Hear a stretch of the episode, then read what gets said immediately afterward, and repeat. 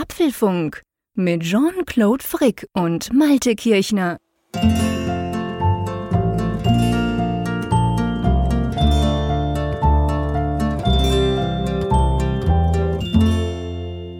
Folge 269 vom Apfelfunk Podcast, aufgenommen am Mittwoch, 31. März 2021. Wenn ich jetzt nicht gerade auf den Kalender geguckt hätte, dann würde ich denken, es wäre irgendwie so Mai, Juni. Es war heute wirklich total sommerlich hier, sehr ungewöhnlich für Ende März. Lieber Jean-Claude, ist dein 5G-Chip schon aktiviert? Hey, ich kriege jetzt die Microsoft-Updates direkt und ich habe mir erst noch die Beta-Version ausgesucht. Alles bestens. Hallo, lieber Malte. Hallo. Wir müssen aufklären, das ist jetzt ein ziemlich böser Scherz und vielleicht wird der ein oder andere das jetzt auch gar nicht mal so lustig finden, aber es gibt ja diese wilden Verschwörungstheorien, dass die Covid-Impfungen ja dann ein 5G-Chip implantieren. Kann man die nicht lustig finden? Das kann man ja nicht ernst nehmen. Ja, genau. Und, und deshalb, also die Vorwarnung, falls der liebe Jean-Claude hier jetzt dann kurioserweise entgegen der sonstigen Geflogenheiten dann Microsoft Windows anpreisen sollte, ja. dann, dann liegt das daran, dass er geimpft wurde. Ja, ganz genau. Ich habe vor ja, vor einem Tag. Wir nehmen das ja wie immer am Mittwoch, dem 31. auf. Also am Mittwoch, wie immer, nehmen wir das auf. Und am Dienstag habe ich meine erste Impfung, ich glaube mit dem Moderna, heißt Moderna, genau. Moderna, das, tönt, das, tönt, das hat mir mhm. schon gefallen, weil es so modern tönt. Man kann bei uns in der Schweiz natürlich auch nicht auswählen, das ist klar, aber wir haben ja nur die zwei, also den Moderna und den ähm, Pfizer-BioNTech. Andere sind bei uns noch gar nicht zugelassen. Ja, und ich muss sagen, dass ich, wir wollen das nicht groß ausbreiten, aber ich muss schon sagen, ich bin unendlich erleichtert. Das ist jetzt das erste, die erste und dann in vier Wochen gibt's mhm. die zweite, natürlich, klar. Es gibt ja aber auch schon Studien, die sagen, dass sogar schon nach der ersten was passiert und so. Und ähm, ja, du, du kennst, du weißt, ich bin Rheumat, ich habe ganz viele schlimme Krankheiten und so und ähm, ich war halt schon sagen wir mal, recht zurückgezogen, was ja nicht unbedingt meinem Naturell entspricht. Das heißt jetzt nicht, dass ich jetzt auf der Straße tanze, auch wenn ich dann die zweite Impfung habe. Überhaupt nicht. Aber ich merke einfach, dass ich will jetzt nicht sagen, die ganze Last fiel ab, logisch nicht, meine Familie ist nicht geimpft etc. Klar, es, es, ändert sich ja eigentlich nichts, aber die persönliche Risikoeinschätzung hat sich dahingehend eben schon ein bisschen verändert, weil meine Ärzte haben mir immer gesagt, schon seit dem Jahr, wenn dich das trifft, dann bist du tot. Und das sage ich jetzt überhaupt nicht mit Pathos oder so, sondern ich habe das einfach so gesehen jetzt in den letzten Monaten und ähm, war entsprechend auch vorsichtig. Und dass jetzt das vielleicht dann nicht mehr ganz so schlimm sein könnte, das erleichtert mich, das muss ich ganz ehrlich sagen. Ja, mich erleichtert das übrigens auch. Also ich, ich weiß ja darum, wie ähm, deine Risikoeinschätzung ist und das hat mir natürlich auch mal so ein bisschen ähm, auf der Seele gelegen, mhm. dass ich so gedacht habe, oje, oje, hoffentlich äh, geht das nicht schief, besonders wenn ich dann gesehen habe, dass bei euch ja teilweise auch die Situation manchmal noch schlimmer war als ja. hierzulande. Ja. Und äh, dann, dann macht man sich ja schon so seine Gedanken. Gleichwohl natürlich bin ich dann auch, äh, schaue ich natürlich auch, ja, neidisch ist übertrieben, aber es ist jetzt, wenn du ja, in so einem Impfentwicklungsland wie Deutschland wohnst äh, und äh, überhaupt gar keine Zeitperspektive hast, dann nee, also schon, ganz schon ehrlich, jemand hat mir auf Twitter geschrieben, ja, es sei ihm ein bisschen peinlich, aber er müsse jetzt ganz ehrlich sagen, er hätte ein bisschen Impfneid. Ein Wort, ja. das ich vorher noch gar nie gehört habe. Aber kann ich absolut nachvollziehen. Mir ging es genau gleich, ehrlich gesagt. Ich dachte so im Februar, oh, diese alten Säcke ist schon geil, die können sich schon impfen zum Teil. Und bei uns war es halt so, es ist natürlich wieder in jedem Kanton anders, ist ja klar, kleinteilig, wie es nur geht in der Schweiz. Bei uns ist so, dass diese Hochrisikogruppen, zu denen ich zähle, die ja aber noch nicht so alt sind, die können sich tatsächlich erst seit zwei, drei Wochen konnten die sich überhaupt erst um Termine bemühen. Und ich war da wirklich sehr schnell und sehr früh dran und bin eben entsprechend auch froh. Aber ich kann das absolut nachvollziehen, wenn einer denkt, wow, geil, der ist jetzt safe. Ich meine, ob wir safe ja. sind oder nicht, das finden wir ja noch raus. Aber ähm, das, also ich finde, das, das darf man auch, das darf man auch sagen, absolut.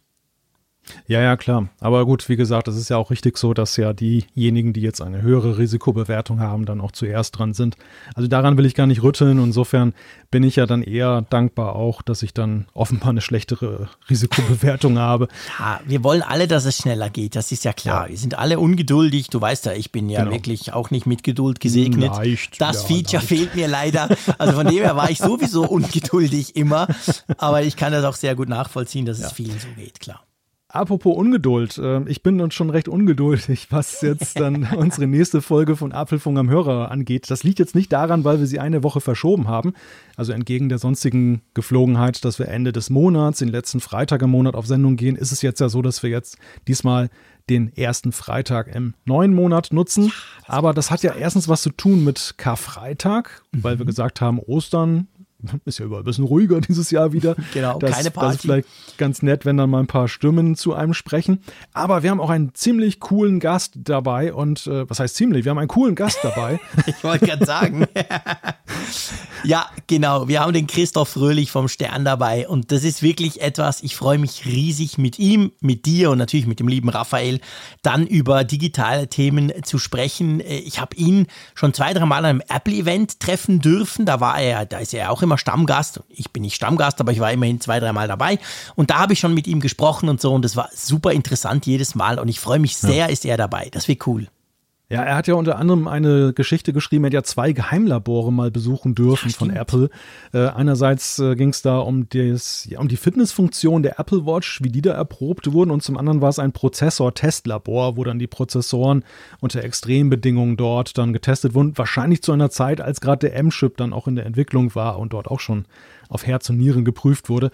Und das ist natürlich schon boah, das ist natürlich schon ein Kaliber. Ja, ne? also ich, was, was ich, der was ich halt fast interviewt und so. Der kriegt die ja. geilsten Stories immer, muss man ganz klar sagen. Ja. Und das, das, das muss ich sagen, wiederum mal bezogen auf Apfelfunk am Hörer, finde ich das sehr faszinierend. Wir haben dieses Format ja auch vor ziemlich genau einem Jahr, ja, eigentlich vor ziemlich genau einem Jahr, ich glaube Ende März 2020 ja. haben wir genau. das Format gelauncht, so als Testballon. Und es ähm, war ja, ja, es ist ja bis heute eine nette Plauderei, aber mittlerweile kann man ja sagen, ähm, unglaublich viele interessante Gäste. Mhm. Seien das jetzt Hörer, die jetzt nicht irgendwie großartig bekannt sind, aber unglaublich tolle Sachen zu erzählen haben oder einfach nur nette Leute sind, mit denen ja. man super reden kann. Aber eben auch in letzter Zeit schon sehr stark auch das Wer ist wer der Tech-Berichterstattung. Wenn du mal denkst, letztes ja. Mal Jan Keno Jansen, dann hatten wir Sebastian Bonset von T3N dabei Absolut. und noch, ich meine, Raphael, unser, unser Ditsche sozusagen, der immer im Bademantel an der Bar steht. Nein, natürlich. Also das hat sich dahingehend entwickelt, dass wir einfach, also ich meine, das will man ja überhaupt nicht gegeneinander aufwiegen. Es geht ja überhaupt nicht darum. Nein, wir haben geile nein. Gäste, wir haben auch manchmal tolle Leute, die sich einfach zuschalten, wo man denkt, hey, cool, spannend, was, er, was erfahren. Ähm, und wir haben tolle Hörer, die dabei sind, aber wir haben auch wirklich manchmal ganz tolle Journalisten, die wir kennen und wo wir denken, boah, das sind schon to sind to tolle Typen. Das freut uns natürlich dann, wenn die bei uns quasi aus dem Nähkästchen plaudern und wir mit ihnen mal plaudern können, weil das ja auch für uns nicht so, dass wir ständig mit irgendwelchen anderen Journalisten diskutieren können. Die Zeit nimmt man sich ja meistens nicht. Also ich glaube, das wird ein toller Abend, dieser Freitag. Genau. Und wenn ihr dabei sein wollt, ihr seid herzlich eingeladen angucken ab 21.45 Uhr am Karfreitag. Kann man natürlich hinterher sich auch als Aufzeichnung ansehen. Klar. Also wenn ihr keine Zeit habt, dann könnt ihr das dann hinterher eben auch dann nachgucken. Aber das Schöne ist, wenn man live dabei ist, man kann über den YouTube-Chat dann zum Beispiel teilnehmen, Fragen stellen. Man kann aber auch, und ich glaube, das Türchen werden wir auch wieder öffnen, dann auch in der Sendung Fragen stellen. Also wenn ihr eine Webcam ja. zur Hand habt und ein Mikrofon, dann könnt ihr oder einfach das eingebaute im iPad zum Beispiel benutzt, Klar dann könnt ihr euch in die Sendung dann einwählen, geht über einen Webbrowser ganz normal, man muss da nichts für installieren.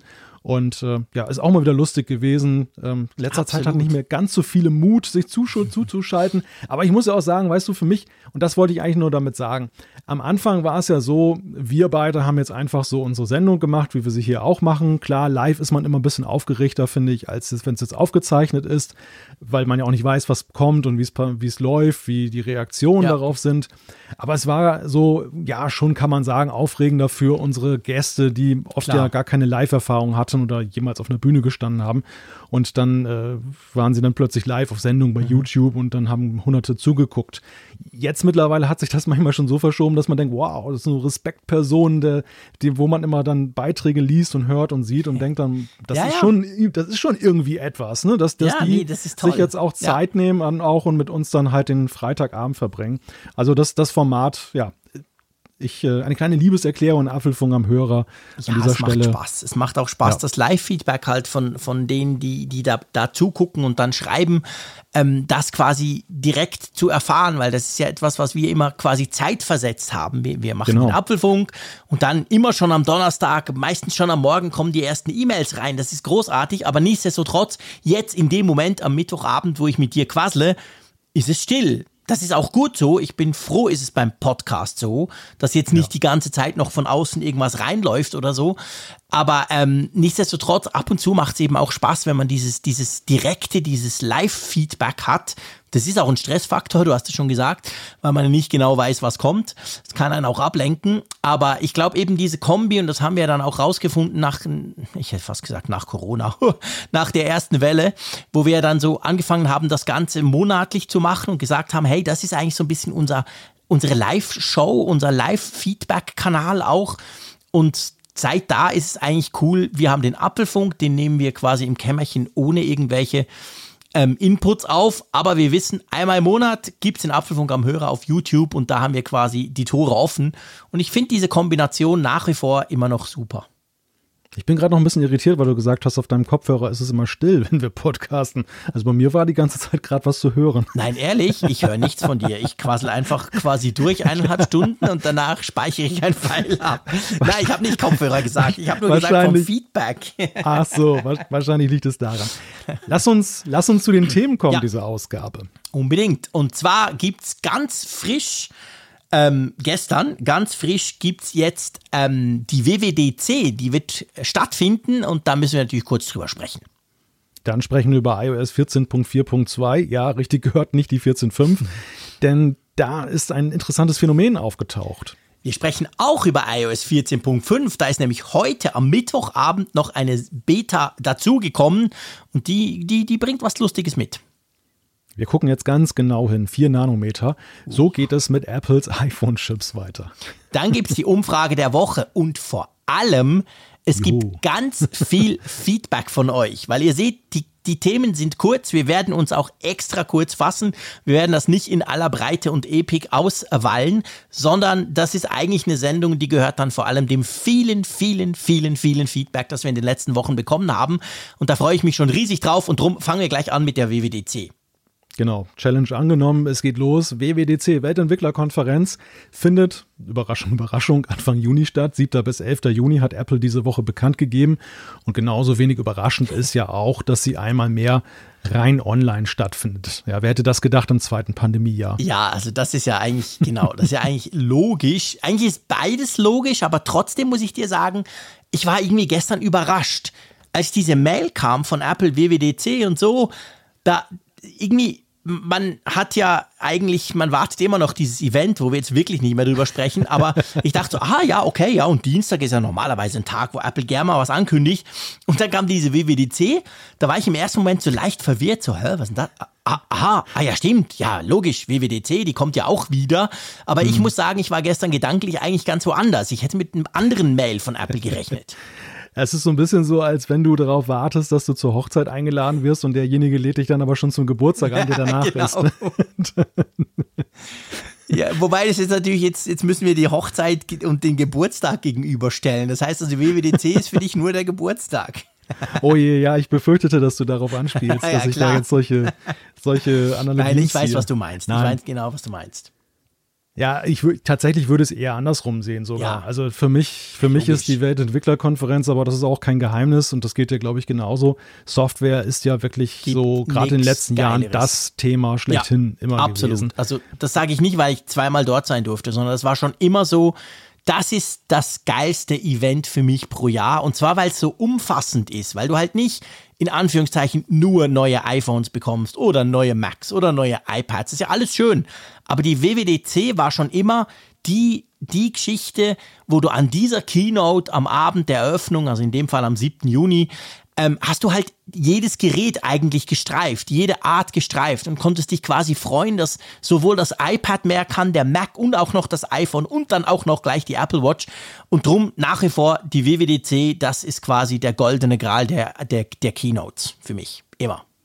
Ja, vor allem hat sie natürlich ja auch eine große Ausstrahlung und das ja, genau. unterscheidet sie vom Hardware-Event. Beim Hardware-Event ist es ja so, du hast da eine neue, klar, ich meine, die M-Macs, die, die laufen jetzt auf einem anderen Parkett, weil das war jetzt wirklich was ganz anderes, die Apple Silicon Macs jetzt im letzten Jahr.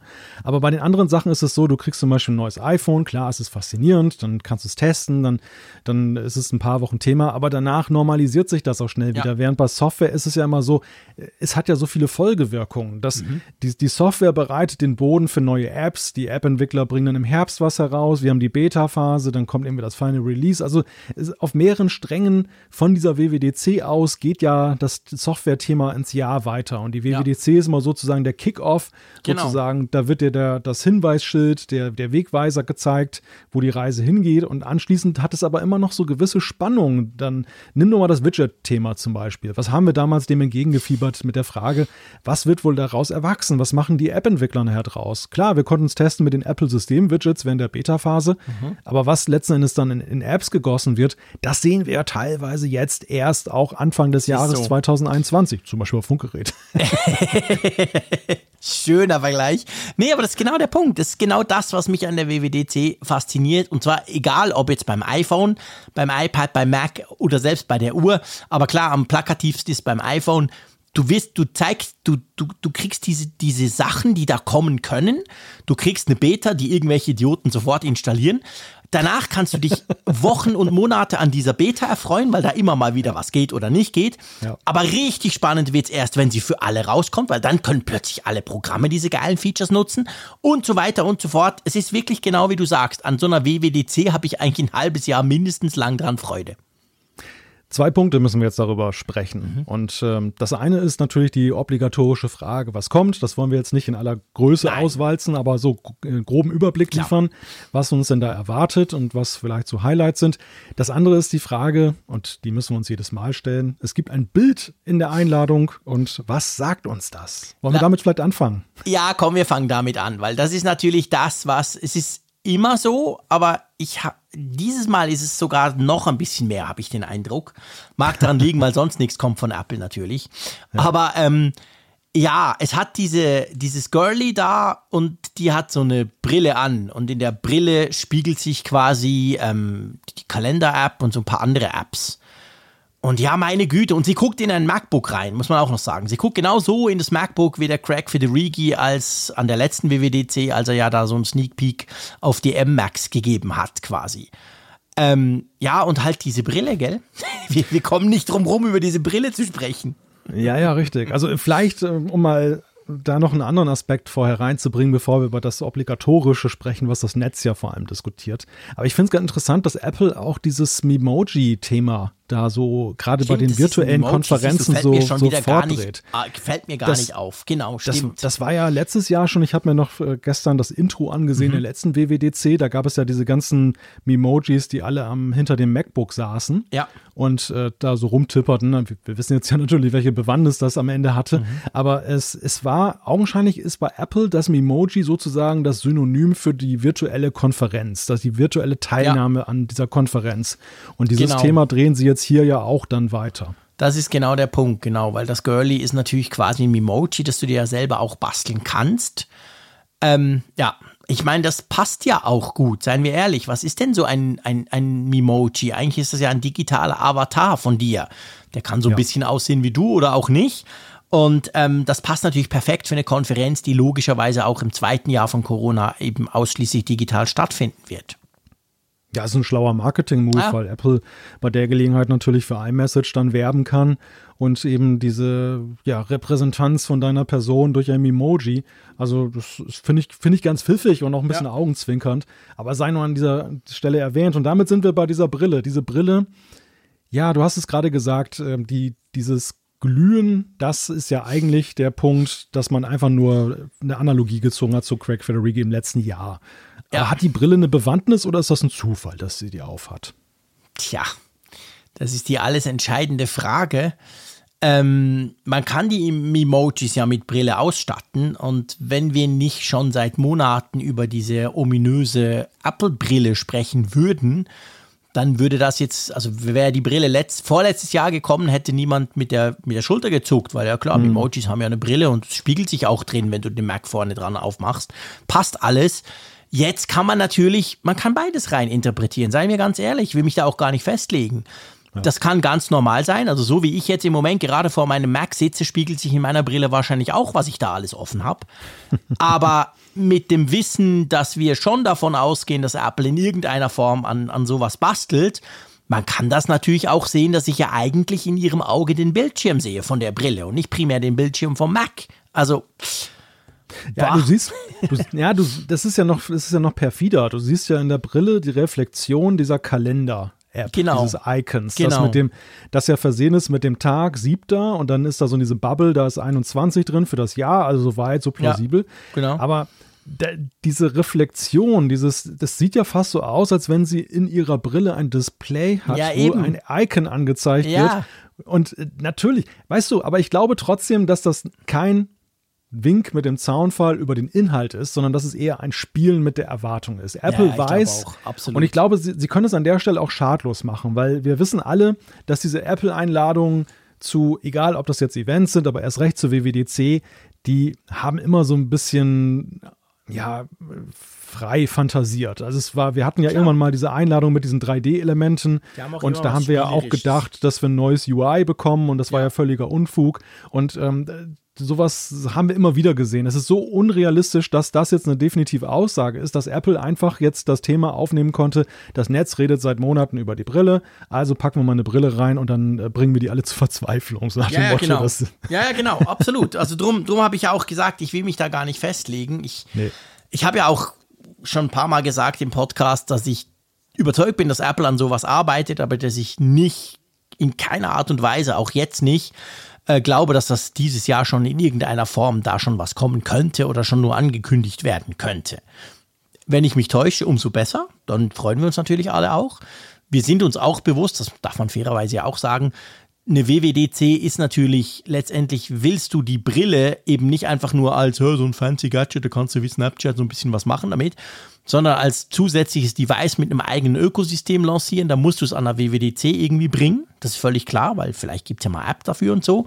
Es würde schon alles passen, aber ich glaube, es ist noch zu früh, definitiv. Also das, das wäre eine riesen Überraschung, wenn irgendein Wort darüber verloren würde.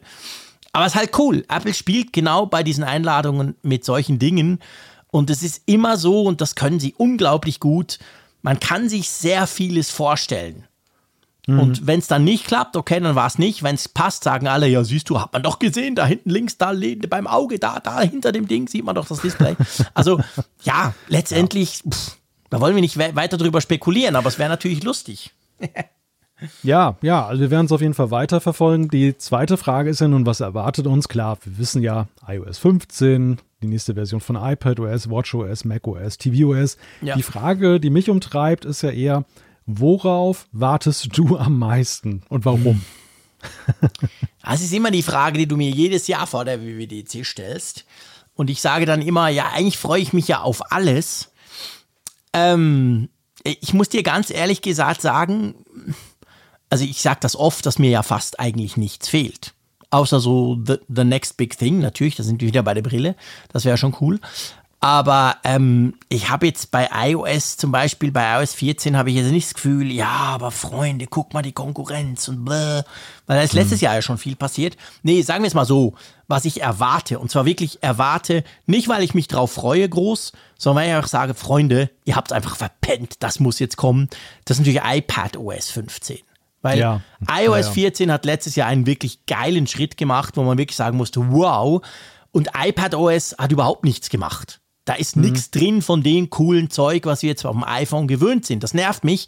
Ich arbeite ja auch immer wieder mit dem iPad. Ja, heute wieder praktisch den ganzen Tag im Garten mit dem iPad gearbeitet, statt hier unterm Dach. Und da denke ich so, äh, äh, das fehlt einfach. Das sind zwei völlig unterschiedliche Versionen. Also das ist etwas, was ich erwarte. Aber es ist jetzt nicht so, dass ich emotional da super happy bin, wenn das dann kommt. Das pff, hätte einfach letztes Jahr schon kommen sollen.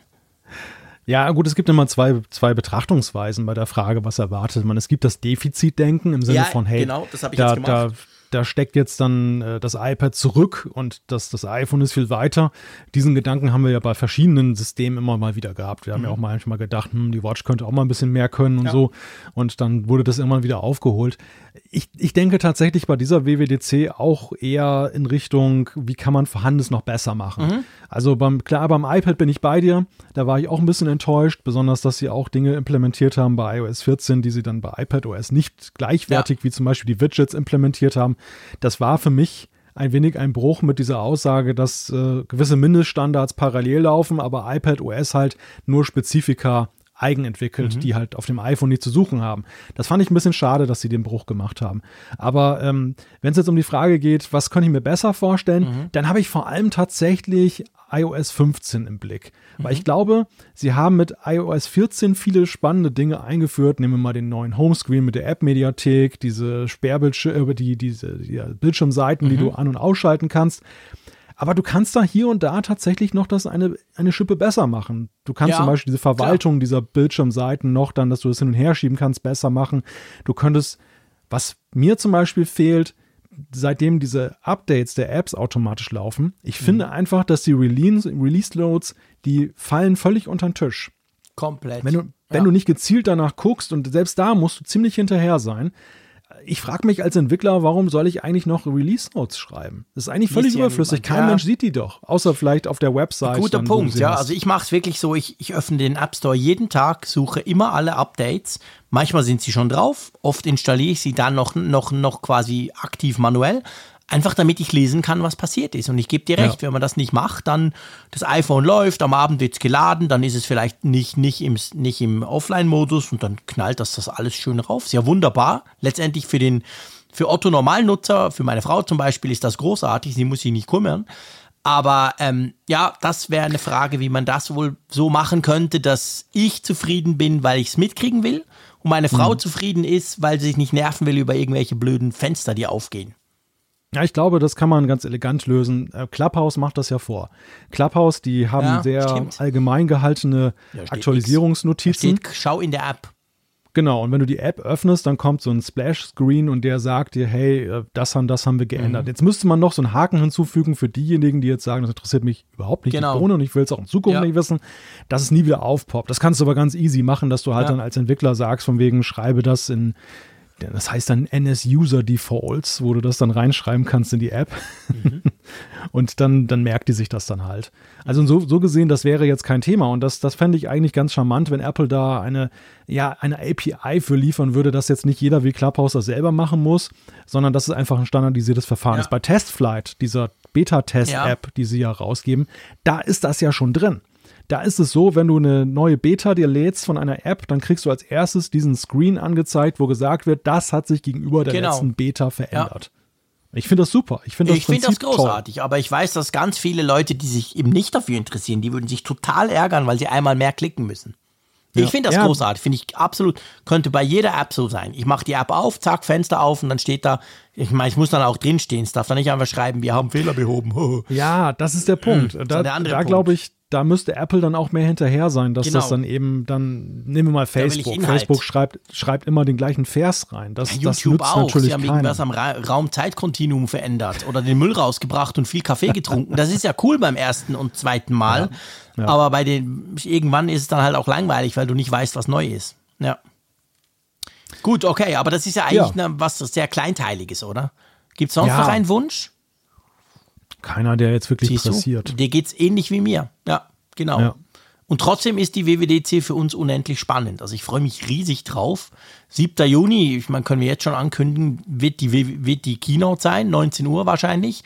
Und danach werden wir sicher kurz dann so ein kleines Live-Ding machen. Ist noch lange, ich weiß, aber das machen wir eigentlich bei den Keynotes immer, gell? Genau. Genau, Montagabend schon mal frei halt. Montagabend schon mal frei. Ich habe ihn mir schon geblockt natürlich.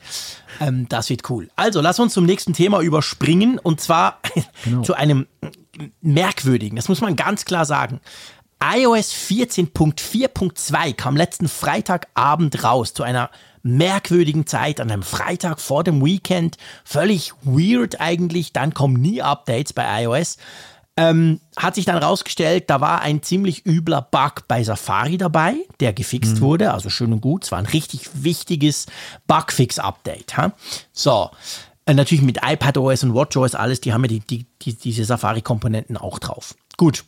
Und jetzt stellt sich raus, und wir verlinken da auf einen Beitrag von meinem äh, geschätzten Journalistenkollege Dani Schurter aus der Schweiz.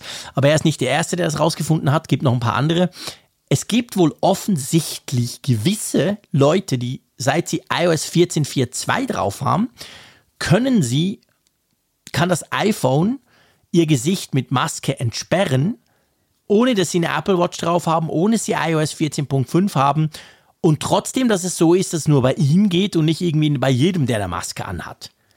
Und das, das wäre ja genau das Feature, das wir uns wünschen würden, oder? ja. Ja, das ist ich will kurios, da sicher ne? sein und trotzdem Maske tragen. Ja, das ist, das ist ja eine Kernforderung gewesen von allen, die halt keine Apple Watch besitzen. Also wir hatten ja viel Feedback bekommen, äh, als dieses Feature das erste Mal in der Beta aufgetaucht ist, 14.5 Beta 1, wo dann gesagt wurde, hey, das ist ja toll, dass Apple sowas macht, aber blöd, wenn man, wenn sie uns damit zu bringen wollen, damit eine Apple Watch zu kaufen.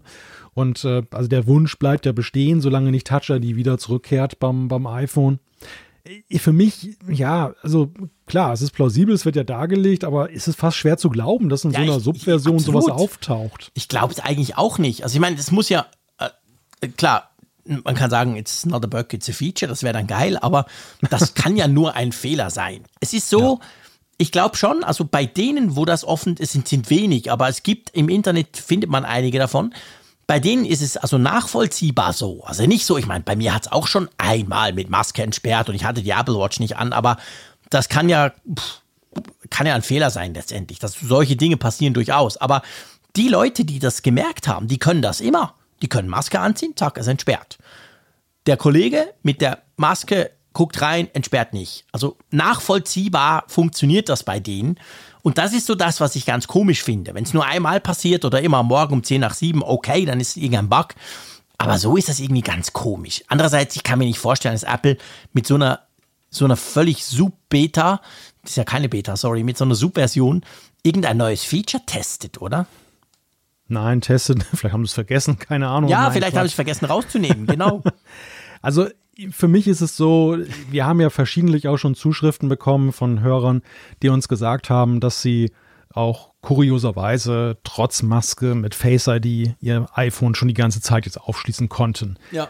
Keine Ahnung aus welchen Gründen. Einige hatten uns auch Tipps gegeben und haben gesagt, Ja, ja, ja. ihr müsst dann das so und so nochmal neu einscannen und dann geht das und sie Bei konnten es nachweisen. bei, bei Ja, mir sie- ging das nie, genau. Sie konnten es sie konnten's nachweislich tun und Mhm. äh, ich habe es diverse Male mit allen Tricks ausprobiert. Mir hat das iPhone meistens dann eben den Zugriff verweigert, weil es gesagt hat, ich kann das Gesicht nicht sehen. Punkt. ja, ja Und, genau, bei ähm, mir auch. Also es, es gibt aber offenbar diese Lücke, diese, dieses äh, Szenario, dass eine Maske als Gesicht identifiziert wird, augenscheinlich. Ja, genau. Das, das, das gab es schon die ganze Zeit. Deshalb glaube ich, bin ich eher Anhänger der Theorie, dass dann das ein weiteres Beispiel dafür ist und Ja. dass, dass dieser Heukreis im Feld keine tiefere Bedeutung hat. Ich glaube auch. Also ich sehe das ganz ähnlich wie du. Ähm, ich glaube auch nicht, dass das irgendein Test ist, irgendwas Geheimnisvolles, sondern pff, Zufall, was auch immer, irgendeine Funktion, die schon immer vielleicht Probleme hatte oder manchmal angesprungen ist mit Maske, die jetzt das auch tut. Aber ja, ihr könnt es gerne probieren. Ihr dürft uns natürlich schreiben, wenn ihr auch dazu gehört und sagt, oh geil, ich werde mein iPhone nie mehr von iOS 14.4.2 wegbringen. Darauf läuft's. Aber ähm, ich glaube auch, das ist eine sehr kleine ähm, Menge an, an iPhones, wo das offensichtlich funktioniert. Und ich glaube auch nicht, dass das von Dauer sein wird. Du bist, Weil, du bist, du bist gar nicht auf meine Akte X-Anspielung eingegangen. hast du eine Akte? Weißt du, ich gucke nie Fernsehen. Wenn du jetzt Ah. irgendeine YouTube-Sache Ja, gebracht Akte X, hättest. ist, Akte X ist 90er Jahre. Ja, Also, das weiß ich. Das habe ich natürlich auch geguckt. Das habe ich schon geguckt. Da konnte ich dann nicht schlafen, so klein war ich. Ähm, warum? Aber sag mir doch mal die Anspielung. Ich habe es voll verhängt. Da gebe ich dir recht. ja die, Heu, die Heukreise im Feld. Warum Heukreis im Feld haben wir immer wieder? Ja, die Außerirdischen, die? Außerirdischen machen doch angeblich mal die Heukreise. Ach so, Feld. ja, Ah, natürlich, die sind für mich schon so normal. Ja, ich, das ist mir schon klar. Also Die Heukreise, ja. Außerirdischen, die, die Die Außerirdischen, Außerirdischen, die sind, die laufen da bei mir außen rum. Es muss doch die Impfung sein, mein lieber Malte. Ähm, nein, äh, okay, jetzt, jetzt macht's Klick, genau. Sorry. Ja, Alles ja. klar. Ja, gut. Ähm, äh, eigentlich, ich wollte eigentlich eine Überleitung machen und zwar, es gibt ja einen offiziell angekündigten Weg, wie Apple zumindest jetzt mal mittelfristig mit dieser mühsamen Maskengeschichte umgehen wird. Und das ist ja Apple Watch Maske entsperren, zack. Seit iOS 14.5, seit der ersten Beta können wir das machen. Und da kam jetzt heute noch mal eine Beta. Wir sind schon bei Beta 6. Ich glaube, man darf sagen, das Ding ist überfällig, oder? Ja, es ist erstaunlich lange in der Beta. Wir dafür, so eine lange Beta-Phase noch? Das ist ja crazy. Also auch, auch da, ähm, da sind wir auch wieder bei einem leidigen Event, aber auch da hatten, hatten wir ja in der Prognose eigentlich gesehen, dass 14.5 irgendwie so drei, vier Betas sehen wird und dann Ja. erscheint das. Und ähm, es zieht sich A zeitlich unglaublich hin. Ich kriege immer wieder Fragen in diesen Tagen, wann Ja, erscheint es denn wohl auch. endlich, als wenn ich das wissen wüsste.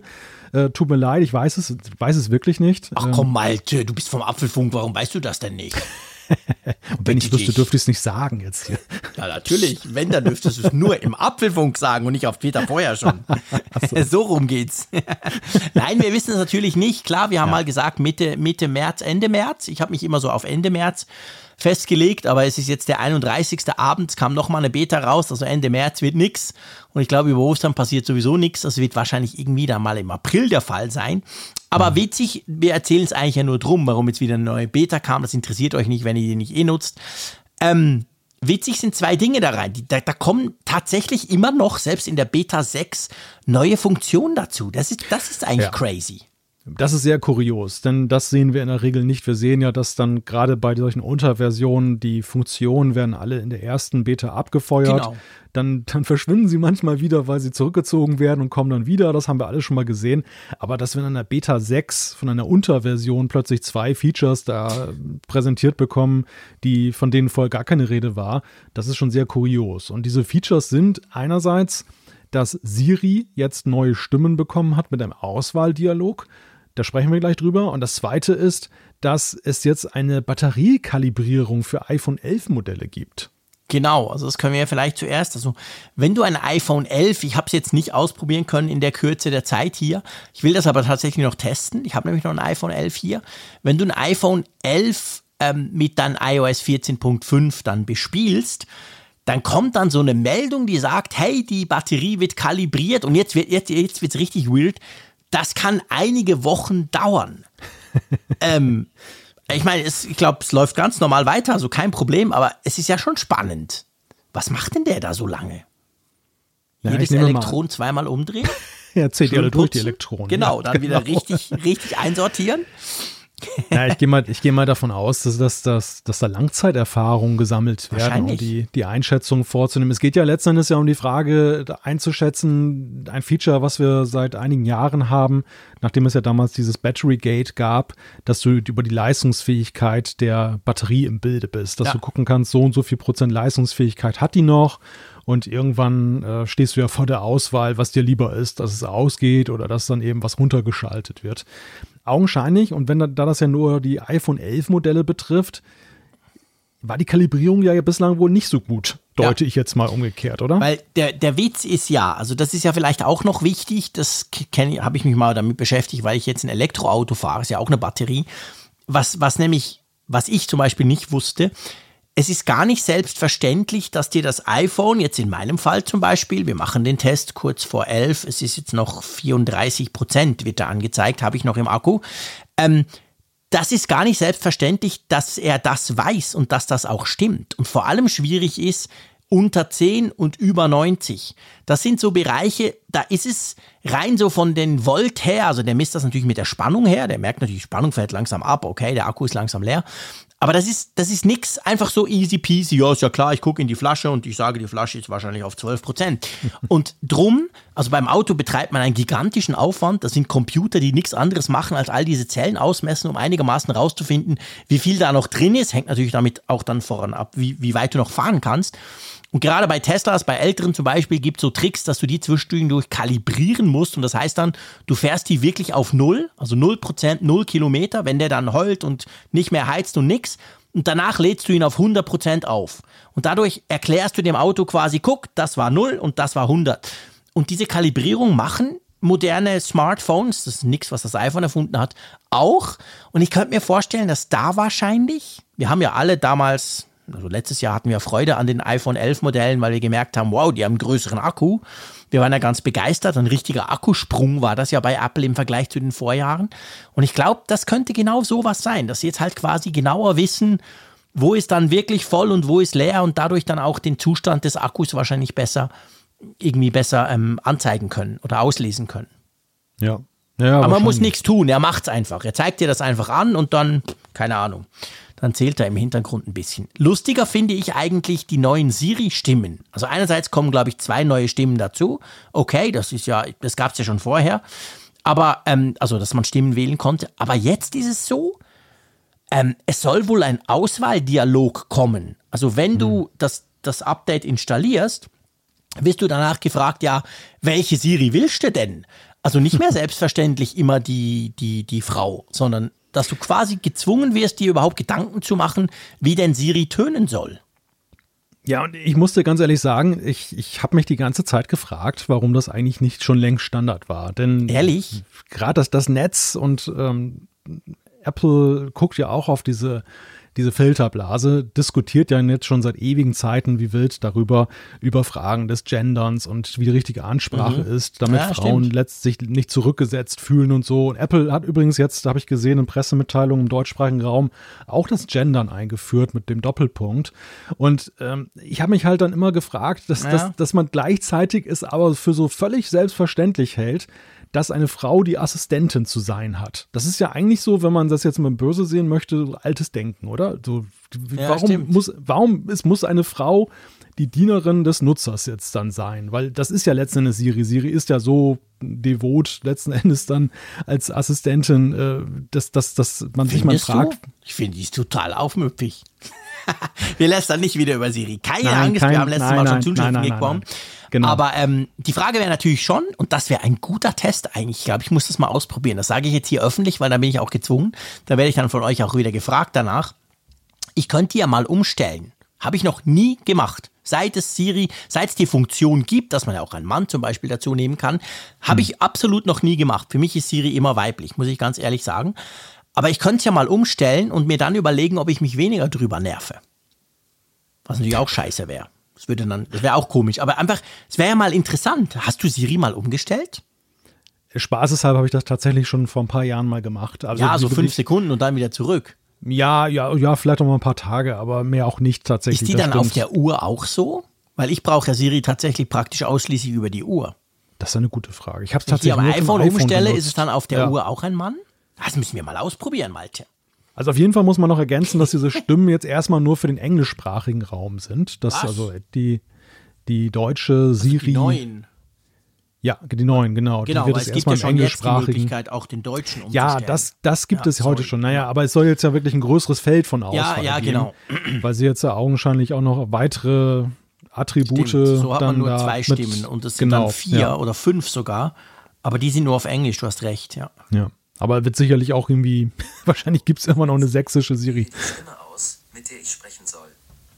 Hallo, ich bin ah, siehst du, das sind die zwei, ja. Man hat einfach zwei drauf. Ja. Ist gut. Ah, okay. Ja, also ich, wir hören sofort auf mit Siri, aber ähm, interessant. Also ihr werdet da einen Dialog kriegen und den könnt ihr dann, oder müsst ihr dann, glaube ich sogar, es ist, glaube ich, wirklich so, dass du quasi wählen musst gleich am Anfang. Das will ich oder nicht. Ja, äh, ich komme noch mal auf das, was ich am Anfang gesagt habe. Ich finde das interessant. Wir warten auf iOS 14.5 schon länger. Wir, wir gehen davon aus, das ist doch schon lange fertig, haut das raus. Wir gingen ja auch so ein bisschen, also wir, wir, wir gingen auch ein bisschen davon aus, ja, es braucht das Event, damit die noch mal ein bisschen erklären können, wie toll das doch jetzt ist und so. Drum kam es nicht, weil das Event nicht kam. Aber jetzt kommen wirklich noch mal zwei Features rein, so spät in der Beta 6. Findest du das auch interessant? Ja, es hat, es hat so fast den Anschein, als wenn man die 14.6 jetzt schon in die 14.5 integriert, oder? Gell? Also vom, ja, vom Zeitplan stimmt. her hätte man doch gedacht, mhm. jetzt, äh, wir haben es ja eingangs gesagt, wie wir uns den Zeitplan vorgestellt haben, Ende März spätestens wäre jetzt die, äh, das finale Release rausgekommen von 14.5 und dann geht ja genau. meistens Apple gleich in die Beta für 14.6. Genau. Und das wären die beiden Features gewesen, die mhm. ich jetzt bei der 14.6 in Beta 1 gesehen hätte. Ich auch. Absolut. Genau. Aber vielleicht gibt es einfach ein wirklich aufgebohrtes iOS 14.5. Mal schauen. Wer weiß, was dann Beta 7 nächste Woche bringt oder so. Ja. Gut, dann zu einem ganz kleinen Thema. Da musst du drüber sprechen, weil ähm, seit ich eine Brille habe, sehe ich nichts. Also 4 Nanometer. Das 10 war ja noch kein Problem, 7 auch, aber 4, da bin ich raus, lieber Malte.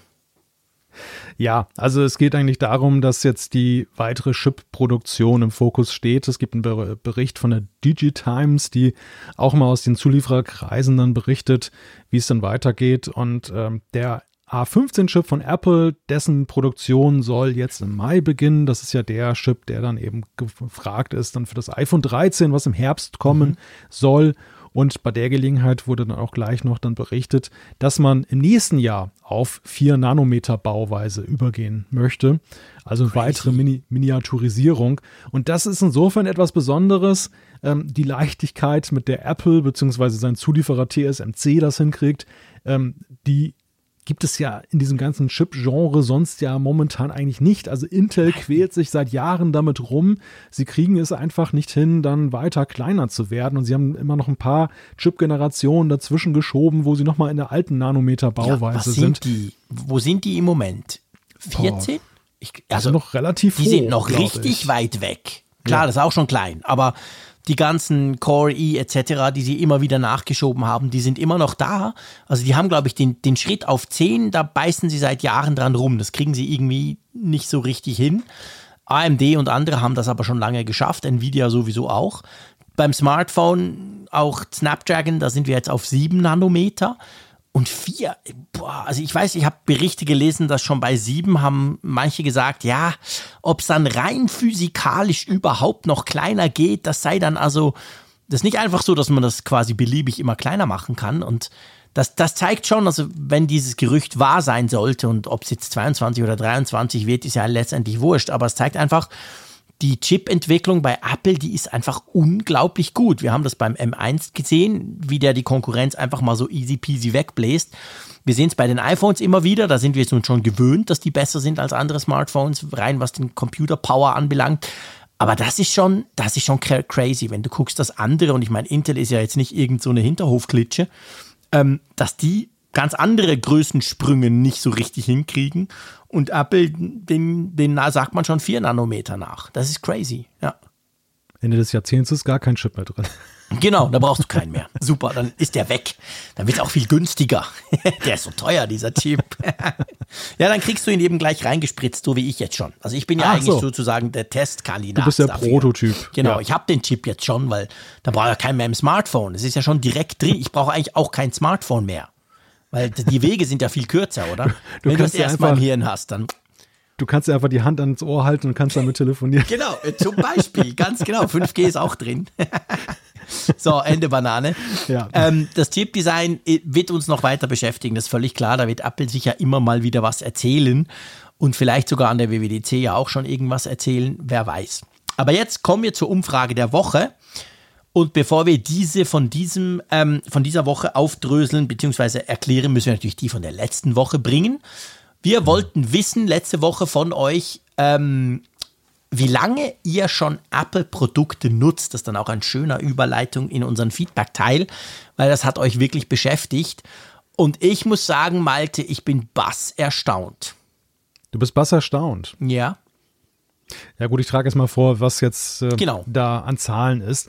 Ich wurde übrigens in einer Zuschrift gebeten, ich möge doch irgendwie das auf so 10 umrechnen, so von wegen 4 von 10 oder so. Aber ich lasse das lieber sein, weil da gehe ich meistens auf Glatteis, wenn ich das spontan mache. Deshalb sehe man mir das nach, dass ich einfach die Prozentzahlen weiter sage. 40 Prozent der 2123 Teilnehmer haben gesagt, dass sie seit 11 bis 15 Jahren Apple-Produkte nutzen. Dann haben wir mit äh, fast 30 Prozent, also fast jeder Dritte, 6 bis 10 Jahre. 21 ähm, Prozent über 15 Jahre, mhm. 8 Prozent 1 bis 5 Jahre und äh, ja, witzigerweise, sechs Leute haben auch gesagt, sie nutzen gar keine Apple-Produkte. Das sind wahrscheinlich unsere geschätzten Hörerinnen und Hörer, die zum Beispiel aus, dem, aus der Android-Welt kommen und ja trotzdem Apfelfunk hören. Also herzlich willkommen. Genau. Nee, das ist, also erstaunt. Was heißt erstaunt? Ich war von den vielen Mails dann nicht mehr erstaunt. Wir hatten ja letztes Jahr, letzten, letztes Jahr, letzte Woche, hatten wir ja, vor der Impfung ist alles letztes Jahr, du siehst, das ist schwierig, ich sag's dir. Überleg dir, ob du das machen willst. Also, wir hatten ja gesagt, wir hatten ja so ein bisschen erzählt von unseren Geräten, früher 80er Jahre, 90er Jahre und so weiter. Und das hat unglaublich viel Feedback ausgelöst, wo ihr uns eben geschrieben habt, woher ihr kamt. Wir werden ein paar Sachen davon nachher im Feedback sehen.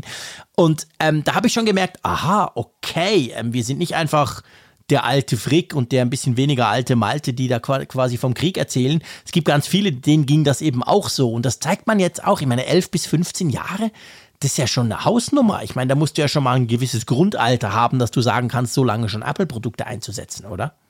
Ja. Ja, und kurioserweise entspricht das ja auch so, ähm, ja, ich weiß gar nicht, wann nutze ich denn eigentlich Apple-Produkte? Das ist, glaube ich, auch genau die gleiche Time-Range, in der ich mich da bewege. Ich war ja vorher PC-Nutzer, ziemlich äh, engagierter PC-Nutzer sogar. Wunder, und, dass ich äh, überhaupt so viel mit dir spreche. Das verstehe ich ja, gar nicht. Schlimm, oder? Also, Ja, schlimm.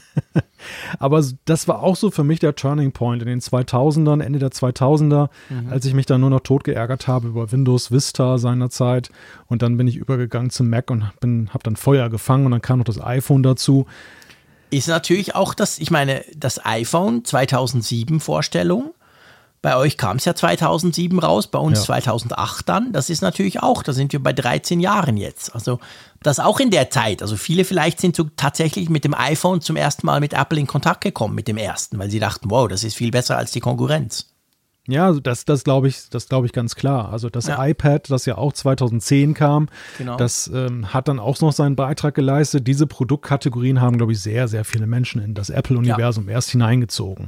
Es ist- war, waren nicht unbedingt gut. Vielleicht der iPod, ja gut, der iPod, den sollte man nicht unterschätzen, witzigerweise. Stimmt. Der, ist- der, den stimmt, hatten ja auch viele. Ne? Ich hatte, Punkt. ich hatte auch, das, das fällt mir bei der Gelegenheit auch ein, kannst du mal sehen. Ich hatte auch einen iPod, lange bevor ich dann einen Mac hatte. Ja, den haben wir gar nicht auf dem Schirm gehabt. Letz, letztes Mal, als wir da so ein bisschen äh, nostalgisch wurden. Klar, logisch. äh, Gefühlt alle hatten einen iPod. Das ist so, klar. Und zwar lange vor, die hatten irgendeinen Windows-Knobelrechner und irgendein Nokia, aber ein iPod hatte eigentlich praktisch jeder. Ja, guter Punkt, stimmt. Ja, auf jeden Fall cool. Finde ich großartig und das erklärt natürlich auch, warum ihr euch so gefreut habt über unsere kleine Nostalgierunde, die wir in der letzten Folge gedreht haben. Das war wirklich großartig und das macht einfach Spaß. So, kommen wir zum Feedback. Cool, dass wir das mal um diese Zeit im Podcast sagen können. Neue Aber Umfrage euch- noch. Hä? Neue Umfrage. Neue Ah, Mensch, Umfrage. genau, ich bin schon so aufgeregt. Ich wollte schon. Neue Umfrage, ja, haben wir natürlich auch. Wir nerven uns. Nee, wir wollen wissen, wie stark ihr euch nervt. Und zwar, ähm, nervt euch das Entsperren des iPhones mit Maske? Fragezeichen. Genau, das wollen wir mal hören, wie weit euch das tatsächlich tangiert oder ob das nur so, ja, ob da nur das drüber diskutiert wird und eigentlich ist es gar nicht so schlimm. Deshalb die Antwortoption ja sehr, ja ein wenig, nein nervt mich nicht, nein nutze kein Face ID, das ist natürlich auch ein Aspekt, besitze kein iPhone und weiß ich nicht. Genau. Also, mal gucken über den Nervfaktor Maske beim iPhone.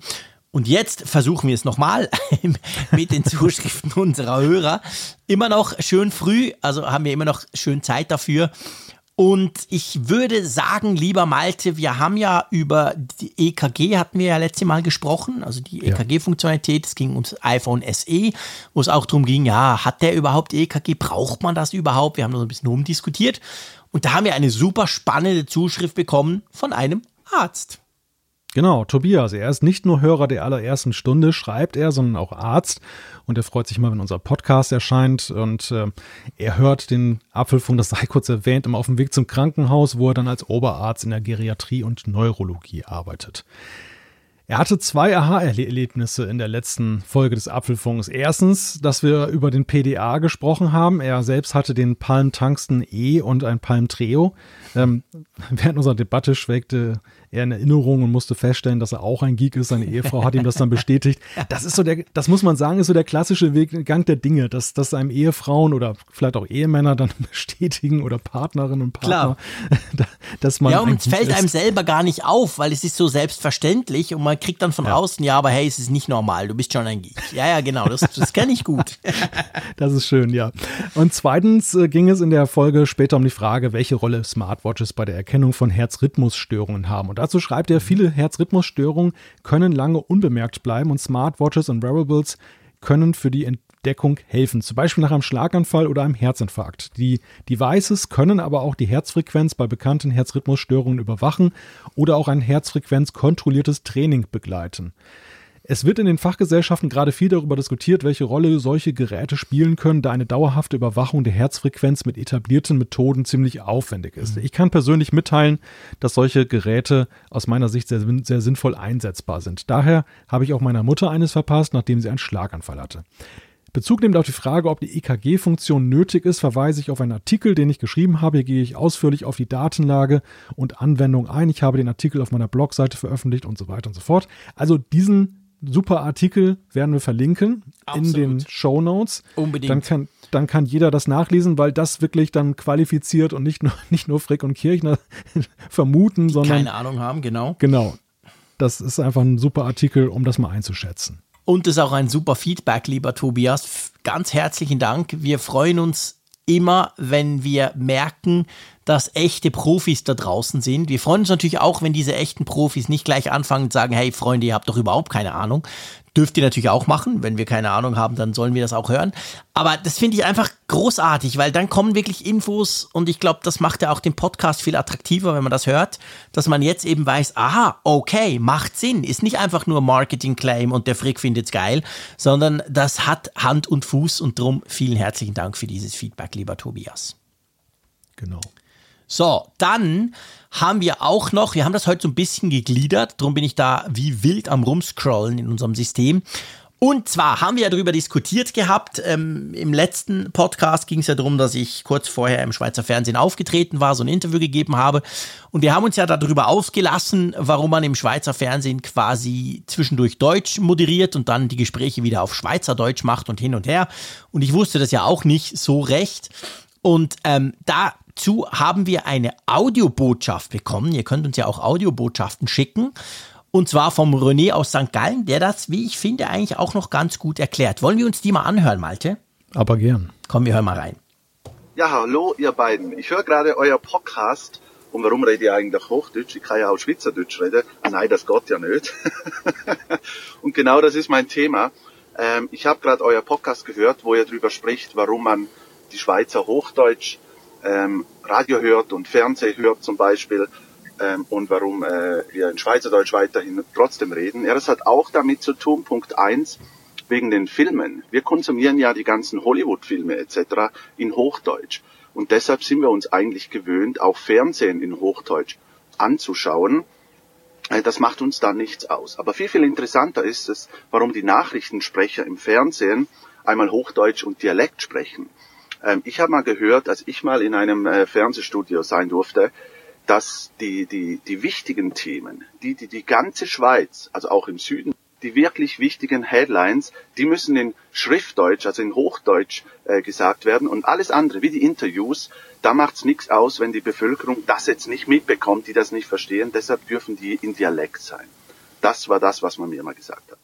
Also mit anderen Worten, es war scheißegal, dass man den Frick am Schweizer Fernsehen eigentlich nicht verstanden hat, weil die richtig wichtigen Infos kamen vorher und nachher. genau, das war unmissverständlich gerade.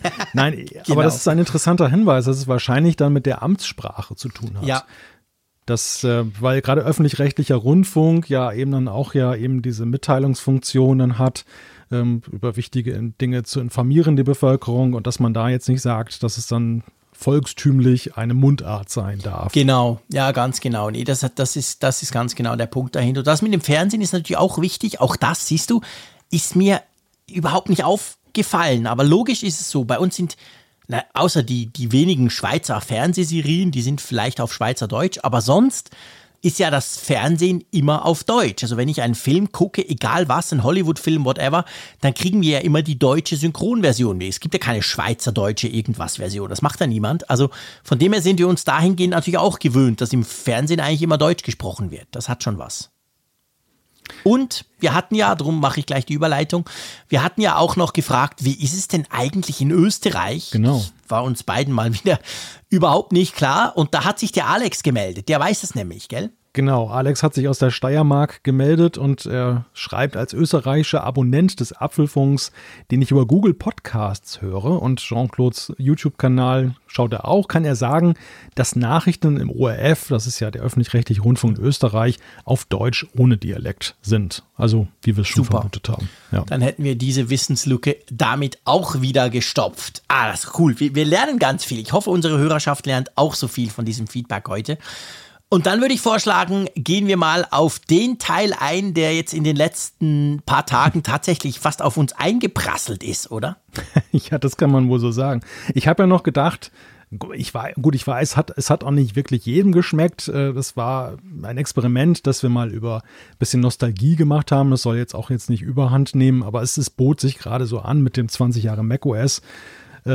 Jahrestag und ähm, das fanden aber viele ziemlich super, haben wir festgestellt. Ach komm, also wir das haben ganz fanden viel, 99 Leute geil und einer fand's blöd. So kann man es auch sagen. Zumindest das, was, was wir jetzt an Feedback zurückbekommen Ja. haben. Das ist wiederum deine Lesart, aber nein, das stimmt empirisch schon. Ja, auf jeden Fall, viele, viele waren letzten Endes, haben sich mo- motiviert gesehen, auch ein bisschen darüber nachzudenken, über vergangene Zeit und das freut uns natürlich und viele haben uns jetzt auch teilhaben lassen daran und das wollen wir euch natürlich auch nicht verschweigen, was da so zurückgekommen ist. Genau. Wofür, womit möchtest du denn anfangen? Ach, ich, ich gehe mal ganz an den Anfang hier. Ja. Ähm, da habe ich, da hab ich den Helge. Er hat äh, zum einen noch aufgeklärt, das war ja auch unsere Frage, das Intelligenz ausstrahlende Leuchten, was wir bei der Technik ja gesehen haben. Das, das habe ich ja fälschlicherweise Knight Rider und Kit dann zugeordnet. Äh, da schreibt er dazu, das geht wahrscheinlich schon auf den Bordcomputer HAL aus Stanley Kubricks 2001 aus dem Jahre 1969 zurück. Ähm, Es gab früher ein paar Bildschirm-Hintergrundbilder mit der hübschen roten Lampe und dem Spruch You like your Mac more than me, don't you, Dave? Ah ja, das ist der Hell, der, der Computer, genau. Ja, Sehr cool. Und dann schreibt er auch noch, das Gadget, was er damals ähm, benutzt hat, war der Amiga 2000 mit tollen Erweiterungsmöglichkeiten, die ich allerdings nie genutzt habe. Ich hatte auch so einen. Das war nämlich nach, ja, ich fange gar nicht erst an, aber das war geil. Ich hatte nach dem normalen Amiga tatsächlich auch einen Amiga 2000, war super stolz, konnte man den erweitern mit Karten, die es praktisch nicht zu kaufen gab und da war auch nie eine Karte drin. Aber wie ja so oft bei Gadgets, man freut sich über Dinge, die man tun könnte, obwohl man sie nie macht. ja, überhaupt hat mich das daran erinnert, was das Thema Speicher damals ähm, ja eine, eine rare Ressource war und was für Verrenkungen man gemacht hat, damit man mehr davon hatte. Also ich, es gab auch mal ein Programm auf dem PC, VGA Copy hieß das. Da konnte man dann irgendwie so Floppy-Disketten dann irgendwie in den in so einen Bereich noch hineinschreiben, der eigentlich jetzt nicht, der, der war produktionstechnisch da, aber den hat man offiziell nicht freigegeben, weil aufgrund der Produktion manchmal das nicht nutzbar sein konnte. Okay. Und so konntest du dann irgendwie auf eine 1,44 Megabyte Diskette, wenn du Glück hattest und da kein Produktionsfehler drin war, dann konntest du bis zwei Megabyte äh, das da voll schreiben. Und das war natürlich ganz großes Kino. Da konntest du richtig ganz viel mit abspeichern. Und äh, wenn man das, diese, wenn man sich diese Größenordnung heute mal vor Augen führt, ne, also zwei Megabyte, da kriegen wir nicht mal ein Foto vom iPhone mit irgendwie drauf. Na, keine Chance. Genau, da musst du schon richtig, dann sieht es nicht mehr schön aus. genau, ich, ich, ich mache dann einfach auch mal gleich noch einen Schritt vom Helge zum Holger, der uns nämlich geschrieben hat, ähm, mit großem Interesse und einem Lächeln im Gesicht habe ich in der letzten Sendung euren doch etwas längeren Beitrag über Palm gehört. Ich fand das auch sehr interessant, da ich nie einen beschriebenen Palm besessen habe, aber er hatte einen Palm Pre. Das war sein erstes Smartphone. Es ist neben dem Palm Pre Pro das einzige Smartphone, das Palm je herausgebracht hat. Und auch dieses Smartphone war seiner Zeit voraus. Das stimmt. Das war nämlich dieses, ähm, wie hieß das Ding? Das, das OS, das war ganz, ganz speziell. Das Betriebssystem. oder? WebOS, danke vielmals, genau. Und ich hatte auch, ich hatte ein Tablet von HP. Das habe ich mir aus den USA importiert zu einem Schweinepreis. Das auch, weil HP hat ja dann Palm gekauft. Und da war dann WebOS drauf. Und das hatte damals Features, die ein iPad niemals hatte. Du konntest super gut Apps schließen, Multitasking machen. Und weißt du, was witzig ist? WebOS gibt's immer noch. Weißt du wo? Da muss ich jetzt passen. Ja, das macht auch nichts. Das, das wissen viele nicht. In den Fernsehern von LG. Ah, Die okay. LG-Fernseher laufen mit WebOS. Die haben das Ganze dann am Schluss aufgekauft. Also das, was noch übrig blieb, nach, nachdem HP auch keine Lust mehr hatte. Und haben WebOS eigentlich so zu ihrem Betriebssystem vom Fernseher gemacht. Und man hört von vielen Leuten, ja, weißt du, die, die LG-Fernseher sind cool zum Bedienen. Also das geht zurück bis auf dieses Smartphone, von dem Holger schreibt. Das finde ich lustig. Witzig. Gell? Ja. Aber es zeigt sich letzten Endes bei Betriebssystemen, du kannst auch zu früh dran sein mit Ja. guten Ideen. Das ist absolut genau der Punkt. Also ich glaube, das ist ganz ein wichtiger Punkt. Also viele, viele Innovationen, die waren so geil, aber einfach zu früh und dann hat es niemand gemerkt. Da kam Jahre später ein anderer, der es vielleicht ähnlich gemacht hat, sich vielleicht sogar hat inspirieren lassen und das hat dann eben gepasst. Ja, ganz genau. Ich mache mal weiter mit Stefan, der Ja. hat auch zur Apfelfunk 2000 geschrieben, war auch ganz begeistert von der Folge. Und äh, sein erster unbedingt haben wollen Moment war ähnlich wie bei Jean-Claude der C64. Und dazu schreibt er dann, da habe ich dann aus Zeitschriften kleine Basic-Zeilen abgetippt, die natürlich nach dem Ausschalten wieder verschwunden waren. Nach der Datasette drei Monate später und der Floppy Disk ein Jahr später habe ich dann schon kleine Programme geschrieben, um meine Hausaufgaben zu erleichtern. Eine echt geile Zeit.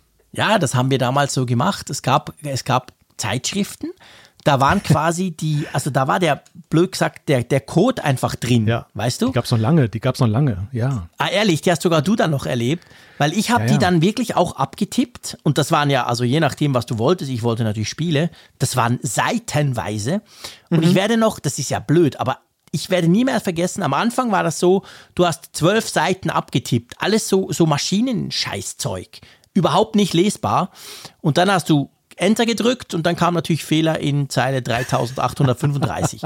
und dann war es so, dann gab es irgendwann mal, hat das einer erfunden, ich habe ja keine Ahnung vom Programmieren, wie heute auch, dass du quasi immer am Ende der Zeile, wenn du, wenn du weitersprungst, hat er so eine, so eine Prüfsumme berechnet. Und die war dann auch in dieser Zeitschrift drin. Und dann wusstest du, ah, okay, ich habe jetzt einen Fehler gemacht und nicht erst vier Stunden später, wenn ich das ganze Listing quasi abgetippt habe. Das war eine großartige Zeit. Boah, da konntest du nur als Schüler so viel Zeit investieren. Hätte heute niemand mehr Lust drauf. ja, ich kann mich da auch noch dran erinnern. Es gab eine Zeitschrift namens DOS damals. Mhm. Die hieß wie das Betriebssystem. Ja.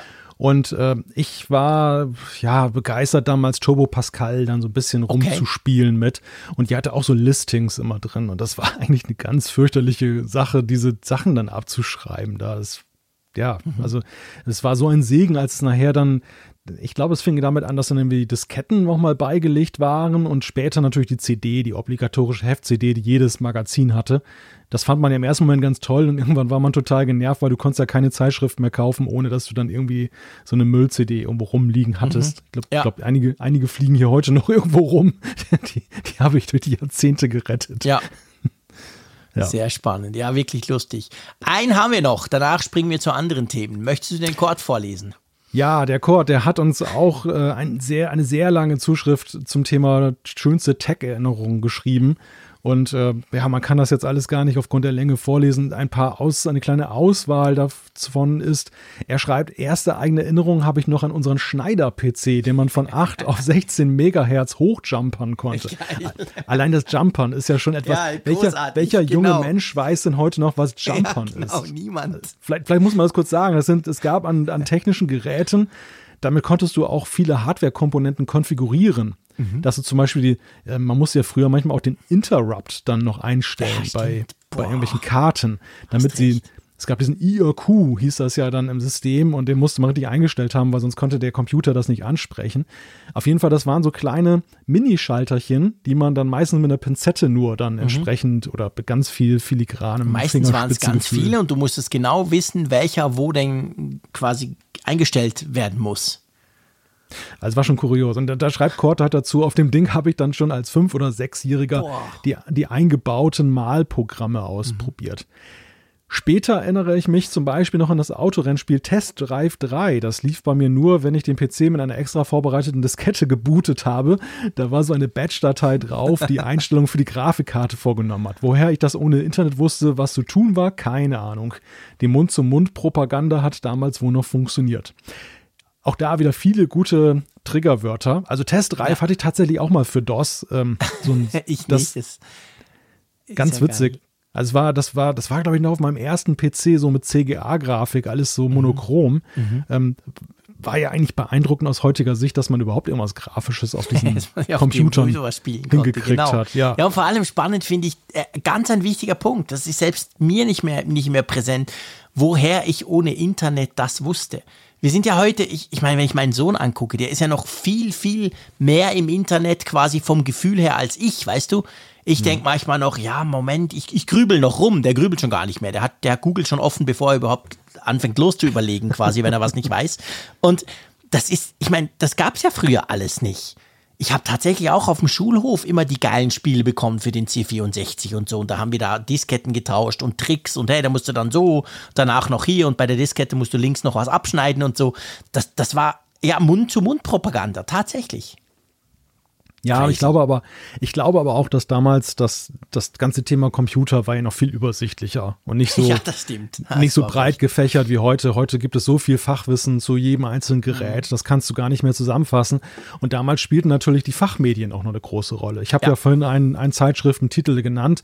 Ich habe damals tatsächlich sehr viele, schon als Jugendlicher, äh, sehr viele ähm, Computerzeitschriften konsumiert, Ja. weil ich immer so unglaublich vieles da rausgezogen habe. Nicht nur die Nachrichten, sondern letzten Endes auch eben Best Practice, so Inspiration, was kann man machen, Mhm. Ja. äh, ja, Ratgeber, Themen, was muss ich in meine Auto, exec.bat dann Genau, oh, großartig, genau. Dieses Ungetüm, das wurde riesig. Stimmt. Da konntest du alles machen. Das war das Quell allen Übels, wenn, wenn man es falsch gemacht Definitiv. hat. Ja, ja. Wehe, du hattest kein Backup gemacht von dem Ding. Ja, Da muss ich sofort gerade beim Punkt Thema Bat. Batch, Batch-Datei dann, da, genau, Punkt Bat, die drei Buchstaben ja nur. Genau. Muss ich da sofort dran denken, ja. Ja, und dann schreibt er noch, besonders schöne Erinnerungen verbinde ich mit allen Point-and-Click-Spielen, wie zum Okay. Beispiel Indiana Jones in The Fate of Atlantis, Monkey Island, Oh, äh. Day of the Tentacle und selbstverständlich Zack McCracken. Auch das Ur-SimCity habe ich gerne gespielt, aber nur ohne Katastrophen. Okay. Sehr lustig. Das teile ich übrigens. Ich habe das auch gehasst, wenn Katastrophen meine schöne Stadt kaputt gemacht haben. Ja, lustig. Ich habe US SimCity, SimCity habe ich wirklich nicht, ich habe extrem viel Ah, gegamed, aber SimCity erst dann später tatsächlich. Ich habe diese Spiele geliebt. Also Mhm. dieses SimCity, ähm, das, das gab es ja noch so ein SimCity 2000. Ja. Und, ähm, und dann, mm, ja, das habe ich auch, glaube ich, schon mal gesagt, Transport Tycoon, das war Ja. dann, dann auch ganz großes Kino für mich. Danach war es witzigerweise aber auch schon wieder vorbei. Also Mhm. danach war ich so aus diesem Gaming, aus der Gaming-Phase, die war bei mir relativ übersichtlich. Ich habe auch diese ganzen Point, was heißt die ganzen? Ich habe eine ganze Reihe von Point-and-Click-Spielen gespielt, witzigerweise aber erst später. Und zwar ähm, das war auch so, klar, du konntest die als Kaufdinger damals dann erst erwerben. Dann gab es auf dem Schulhof dieses klassische. Ähm, die hatten ja ganz witzigerweise so Schablonen irgendwie, so, so Drehräder, die musstest du zusammenbauen und dann wurden da so Klicken, hier, so, ja, so Codes abgefragt wegen Echtheitscheck. Ah, das, echt? weil die, weil die Raubkopiererei nahm ja immer mehr überhand. Okay, Und dann, und dann hatten die. Hersteller, genau, so eine Art Kopierschutz, aber in Papierform. Und das, das, das, das war nachher so ein Hemmnis. Aber nach Jahren gab es dann so Zeitschriften auch, so Best of, die hatten dann diese ganzen Spieletitel für ein Apple und Ei nachher dann ver verschleudert. Mhm. Und so habe ich tatsächlich das, diese ganze Monkey Island-Ära zum Beispiel auf diese Weise nachgeholt, dann für 10 Mark oder was. Das war Ja. Bruchteil und legal, nebenbei gemerkt. Ja, ich glaube, das mit den Spielen ist natürlich auch, das ist wirklich, mm, das ist eine Altersfrage. Man ist in dem Alter irgendwie drin. Und bei mir war das wirklich so, also bei mir war das letztendlich genau in dem Alter, wo mein Sohn jetzt auch ist, der Größere. So 12, 10, 12, 13, 14. Da habe ich, glaube ich, nur gegamed. Ein Wunder, dass ich irgendwie in der Schule noch weiterkam.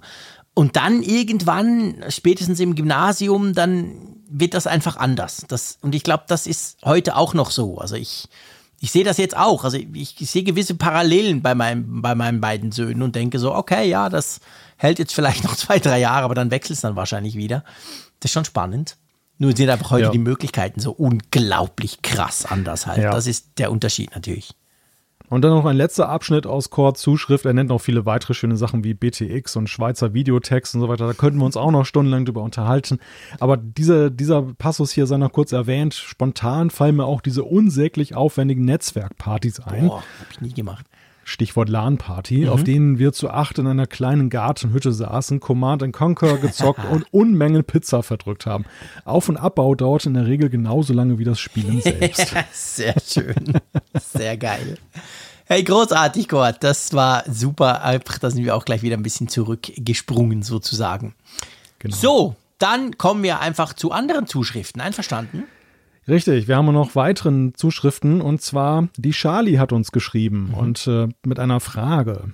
Ich besitze eine Apple Watch SE, GPS, AirPods Pro und ein iPhone 7, welches langsam anfängt, den Geist aufzugeben, weil ich es fast durchgehend benutze. Und mit so einem Mäusekino durch Social Media zu surfen, macht ja auch nicht so viel Spaß.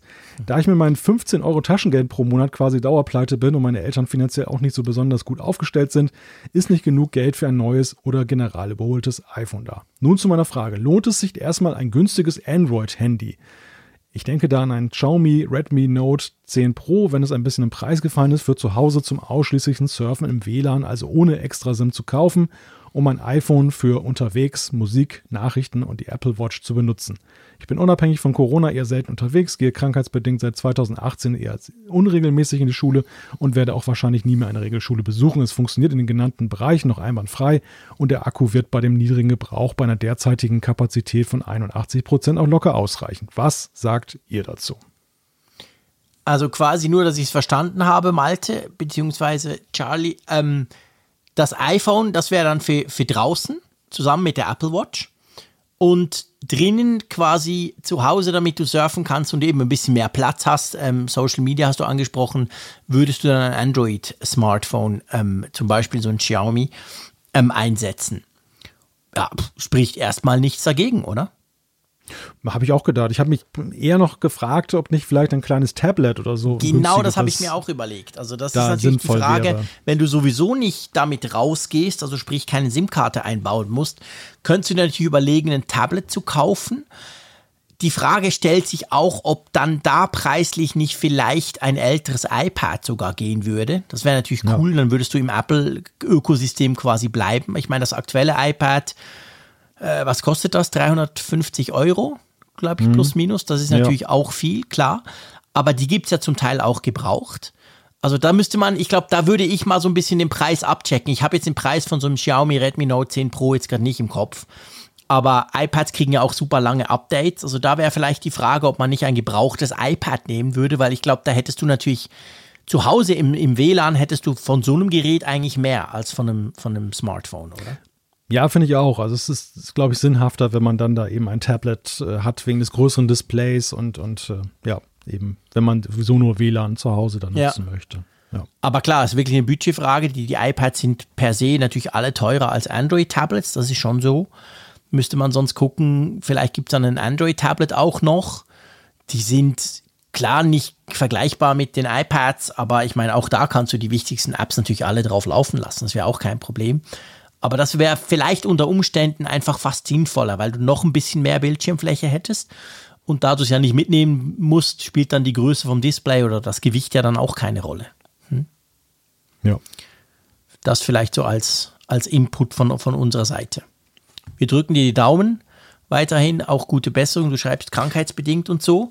Ja, und ähm, vielen Dank für deine Zuschrift. Finde ich großartig, hast du dich gemeldet. Gut, dann springe ich mal noch ein bisschen weiter. Ich scrolle da noch ein bisschen. Ähm äh, lustig. Jetzt komme ich beim Daniel vorbei, der uns das geschrieben hat vor, ja, vor ungefähr einer Woche. Ist ja. gut, wenn ich den mal nehme. Es passt ja, zu unserer Sendung. Er schreibt, mein iPhone entsperrt sich mit Face ID auch, wenn ich eine FFP2-Maske trage. Normalerweise funktioniert das ja nicht. Auf meinem iPhone ist die letzte Beta installiert.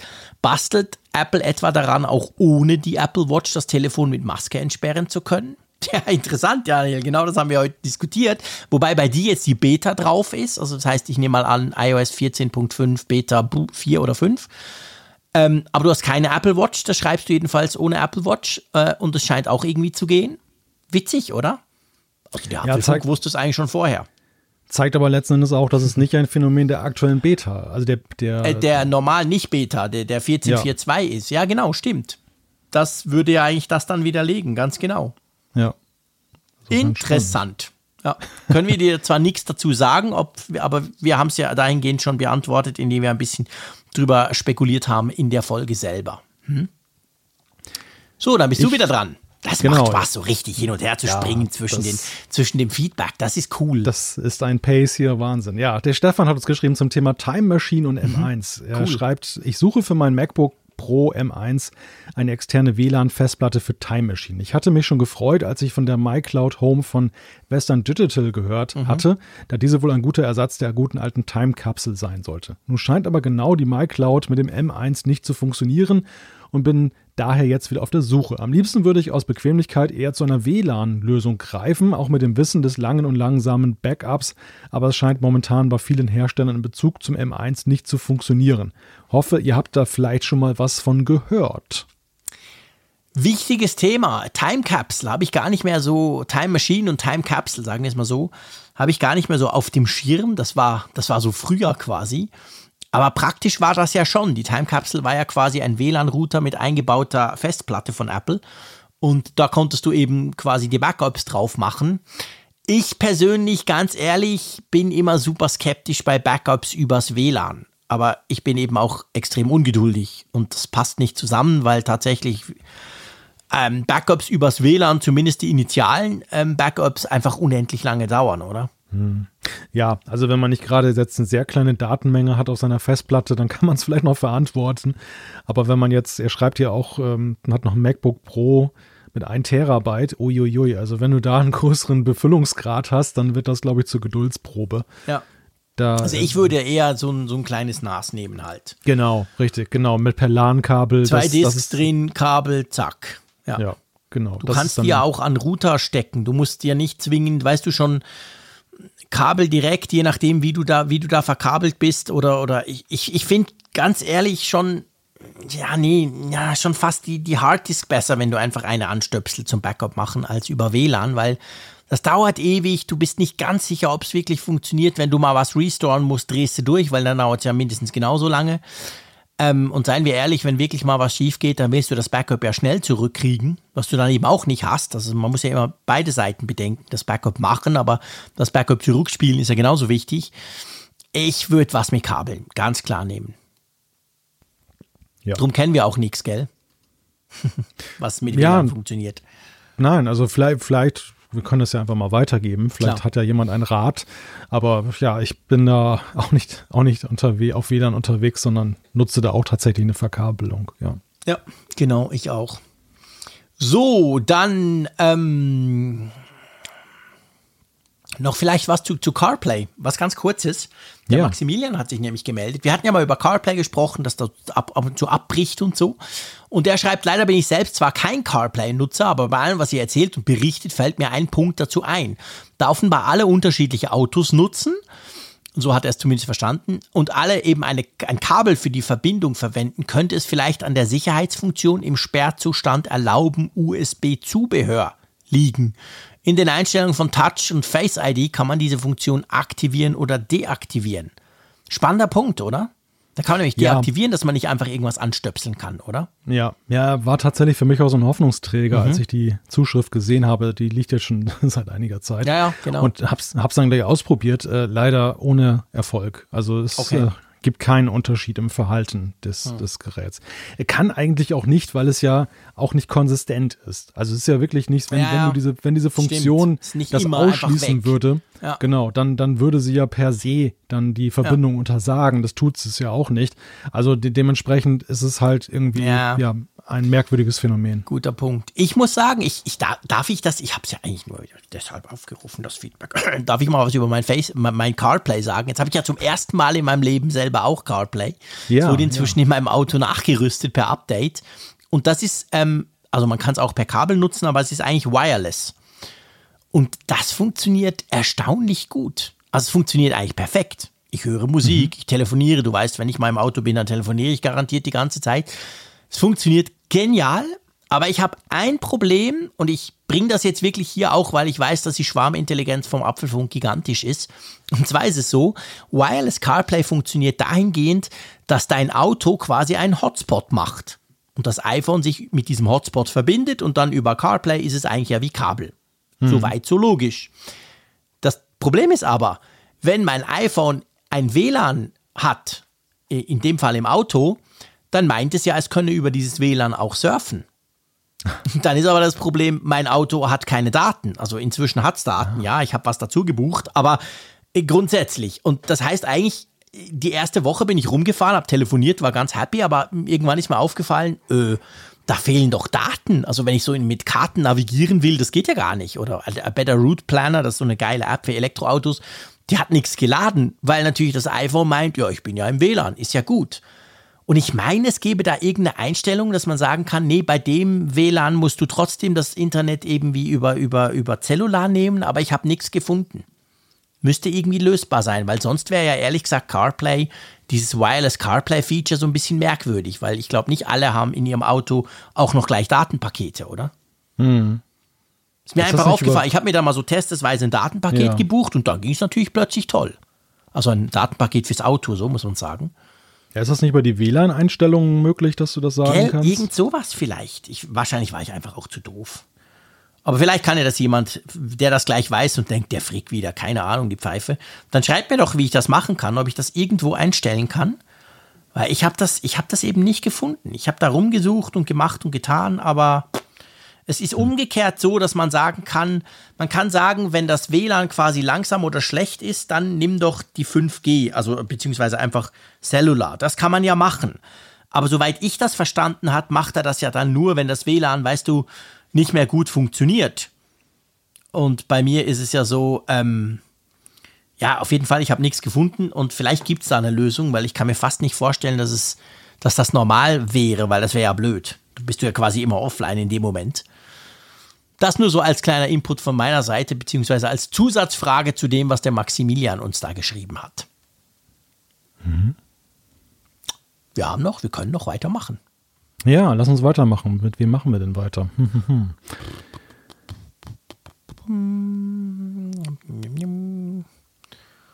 Ähm, keine Ahnung, warte mal, wir springen da mal so ein bisschen rum. Ah ja, vielleicht noch etwas vom Uwe, einverstanden?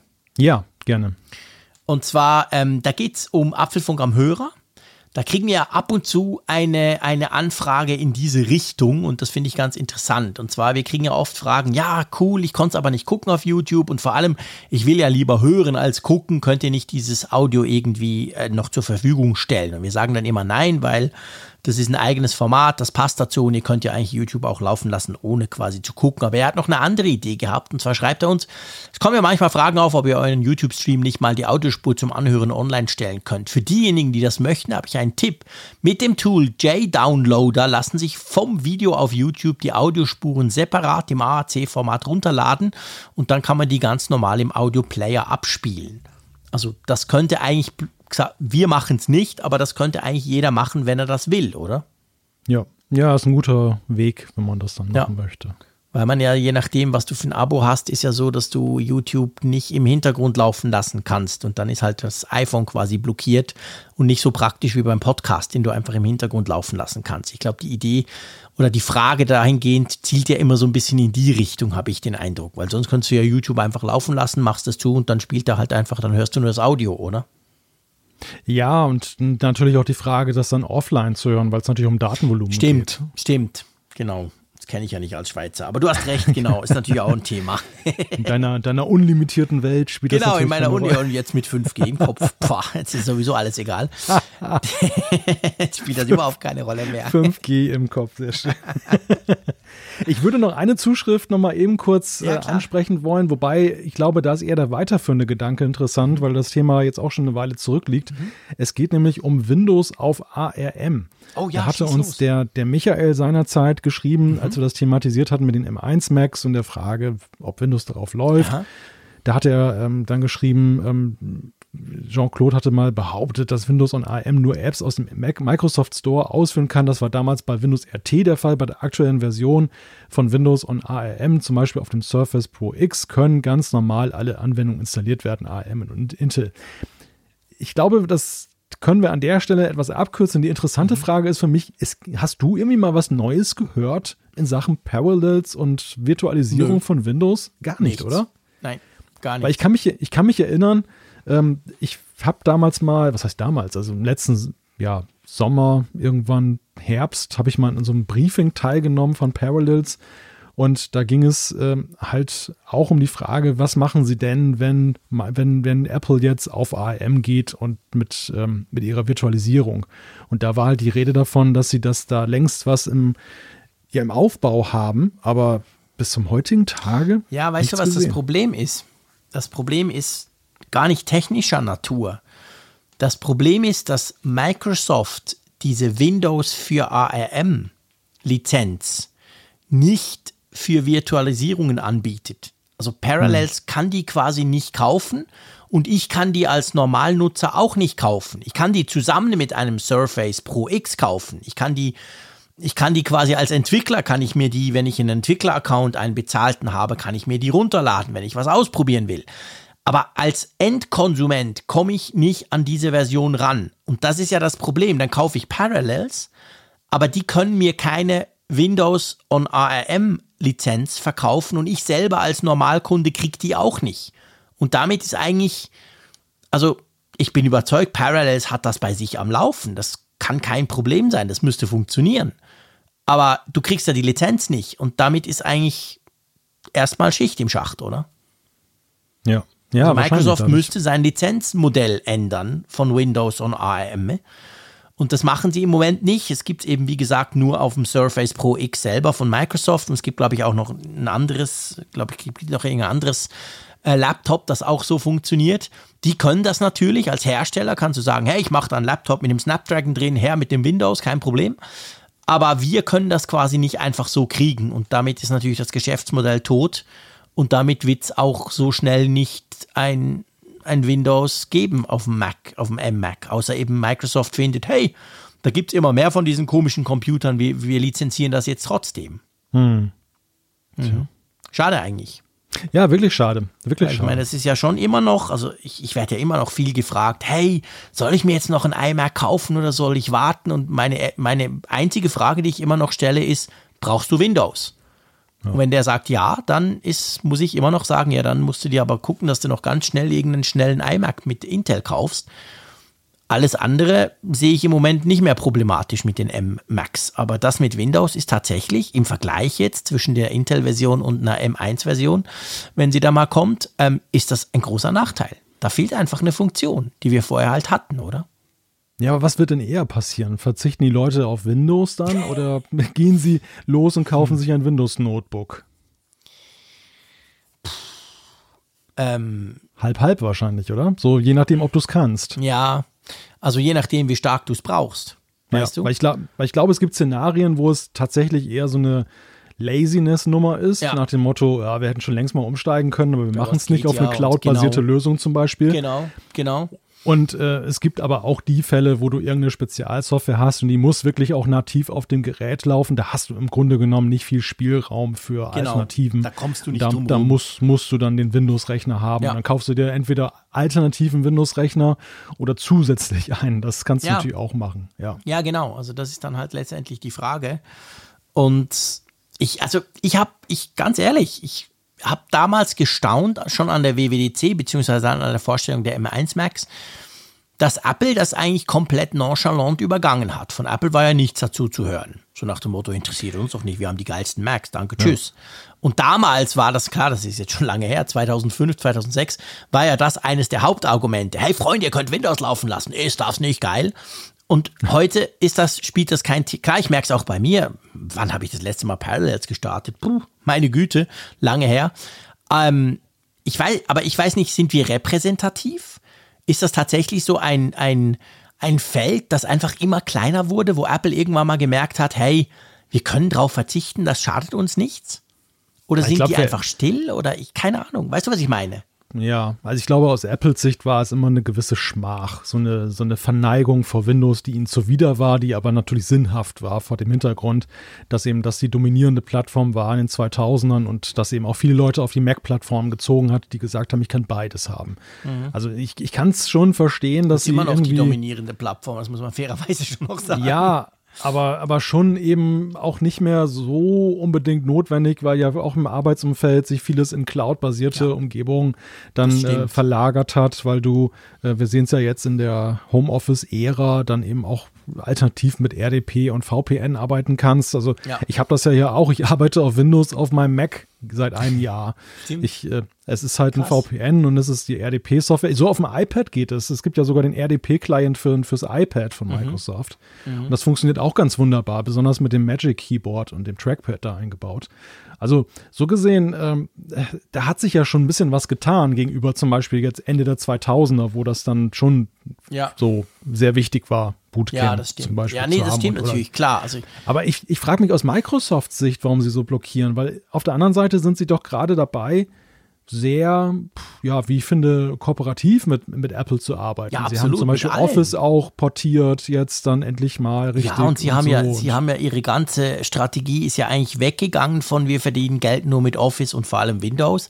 Heute Ja. verdienen sie Geld mit Services, mit Apps und vor allem, die sind alle plattformunabhängig, spielt keine Rolle. Den geilen Launcher, den gibt's für Android, wenn ihr wollt, der kommt von Microsoft, es gibt alle Apps, aber auch fürs iPhone.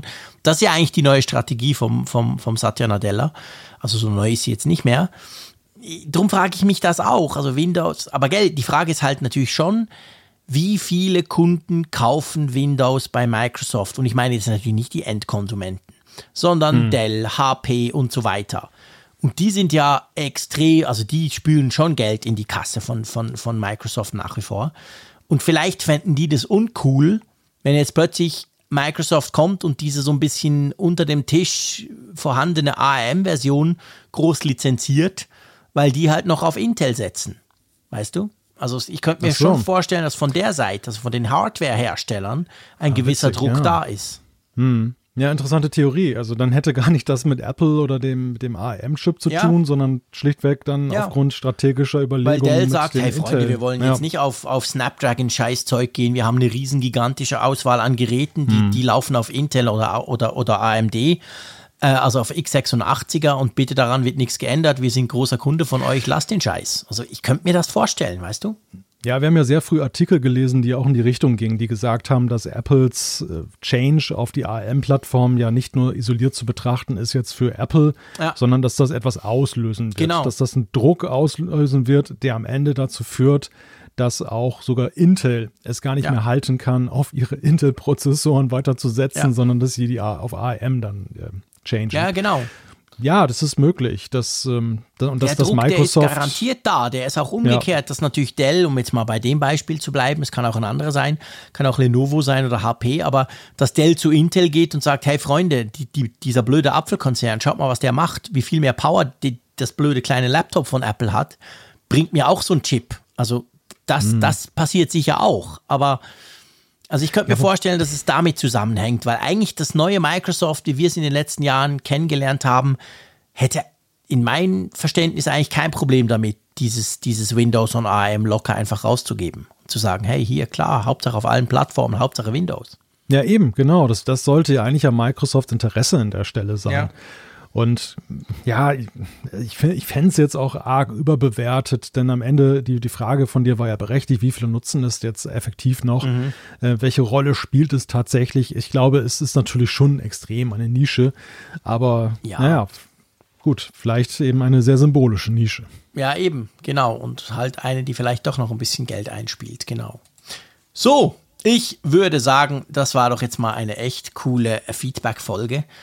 Ähm, das können wir wieder machen, wenn wenig Man merkt, los ist.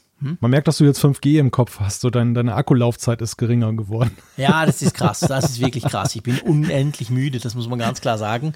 Es ist jetzt auch kurz vor zwölf, kann man ja sagen. Ja. Und ich gebe gerne zu, das hat aber nichts mit 5G zu tun. Ich habe schlecht geschlafen. Ich habe saumäßig schlecht geschlafen. Ich habe mich viel zu oft verquasselt hier in diesem Podcast. Also äh, irgendwie nicht, nicht so richtig ausgesprochen.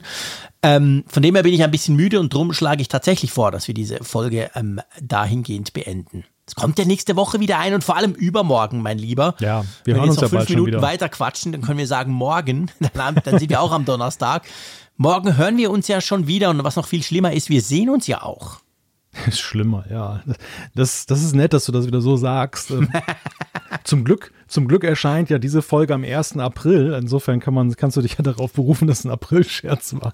Nein, du kennst mich doch. Ich sehe dich natürlich immer gern, aber ähm, Ja, ja, zumindest beim. Podcasten bin ich ganz froh, dass ich dich nicht sehe. Das würde mich, glaube ich, ablenken. Ja, ja, das, das habe ich, das habe ich allerdings auch schon in Versuchen festgestellt. Mhm. Dass, ähm, so, das ist bei, bei Podcasts zu mehreren ist es ganz praktisch.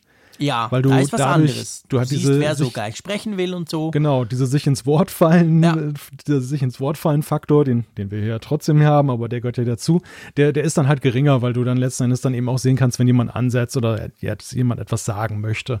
Aber trotzdem, das, das ist schon so ein rein akustischer Podcast. Der hat auch den Vorteil, dass du keine, keine visuellen Fehler machst. Weißt du? Dass Ja. du irgendwelche Handzeichen machst oder, Genau. oder nonverbal Das ist kommunizierst, ja immer die Angst, die wir auch haben und das ist ja übrigens auch letztendlich der Grund, warum wir eben nicht die YouTube-Spur einfach, es wäre für uns ein leichtes, die daneben noch aufzunehmen und Ja. die irgendwie noch zu publizieren, weil ein TV-Format, letztendlich ein Kameraformat, sagen wir es mal so, egal auf welchem Ausspielvektor das dann am Schluss äh, publiziert wird, aber so ein Format lebt immer auch davon, dass du irgendwelche Dinge tust, die du aber nicht besprichst. Und wenn du das dann aber nicht im, wenn du das nur im Podcast hast, gibt's immer wieder Situationen, wo du denkst, äh, wa- wa- was, warum fällt der dem jetzt, in, was ist denn jetzt los? Weil du halt das andere eben nicht siehst, diese Dimension Bild.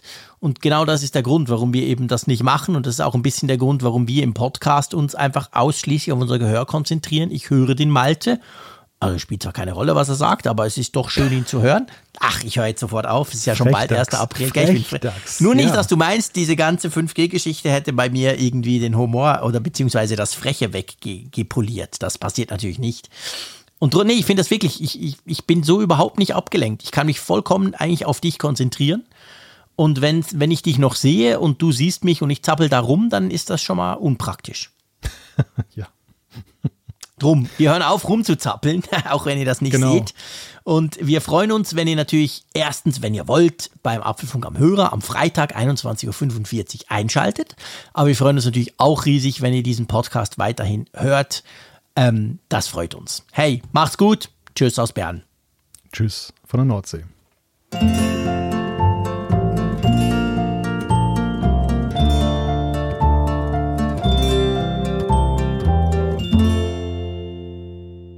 Auf Empfang mit Funkgerät, der App zum Apfelfunk. Lade dir jetzt Funkgerät für iOS und Android kostenlos im App Store und bei Google Play.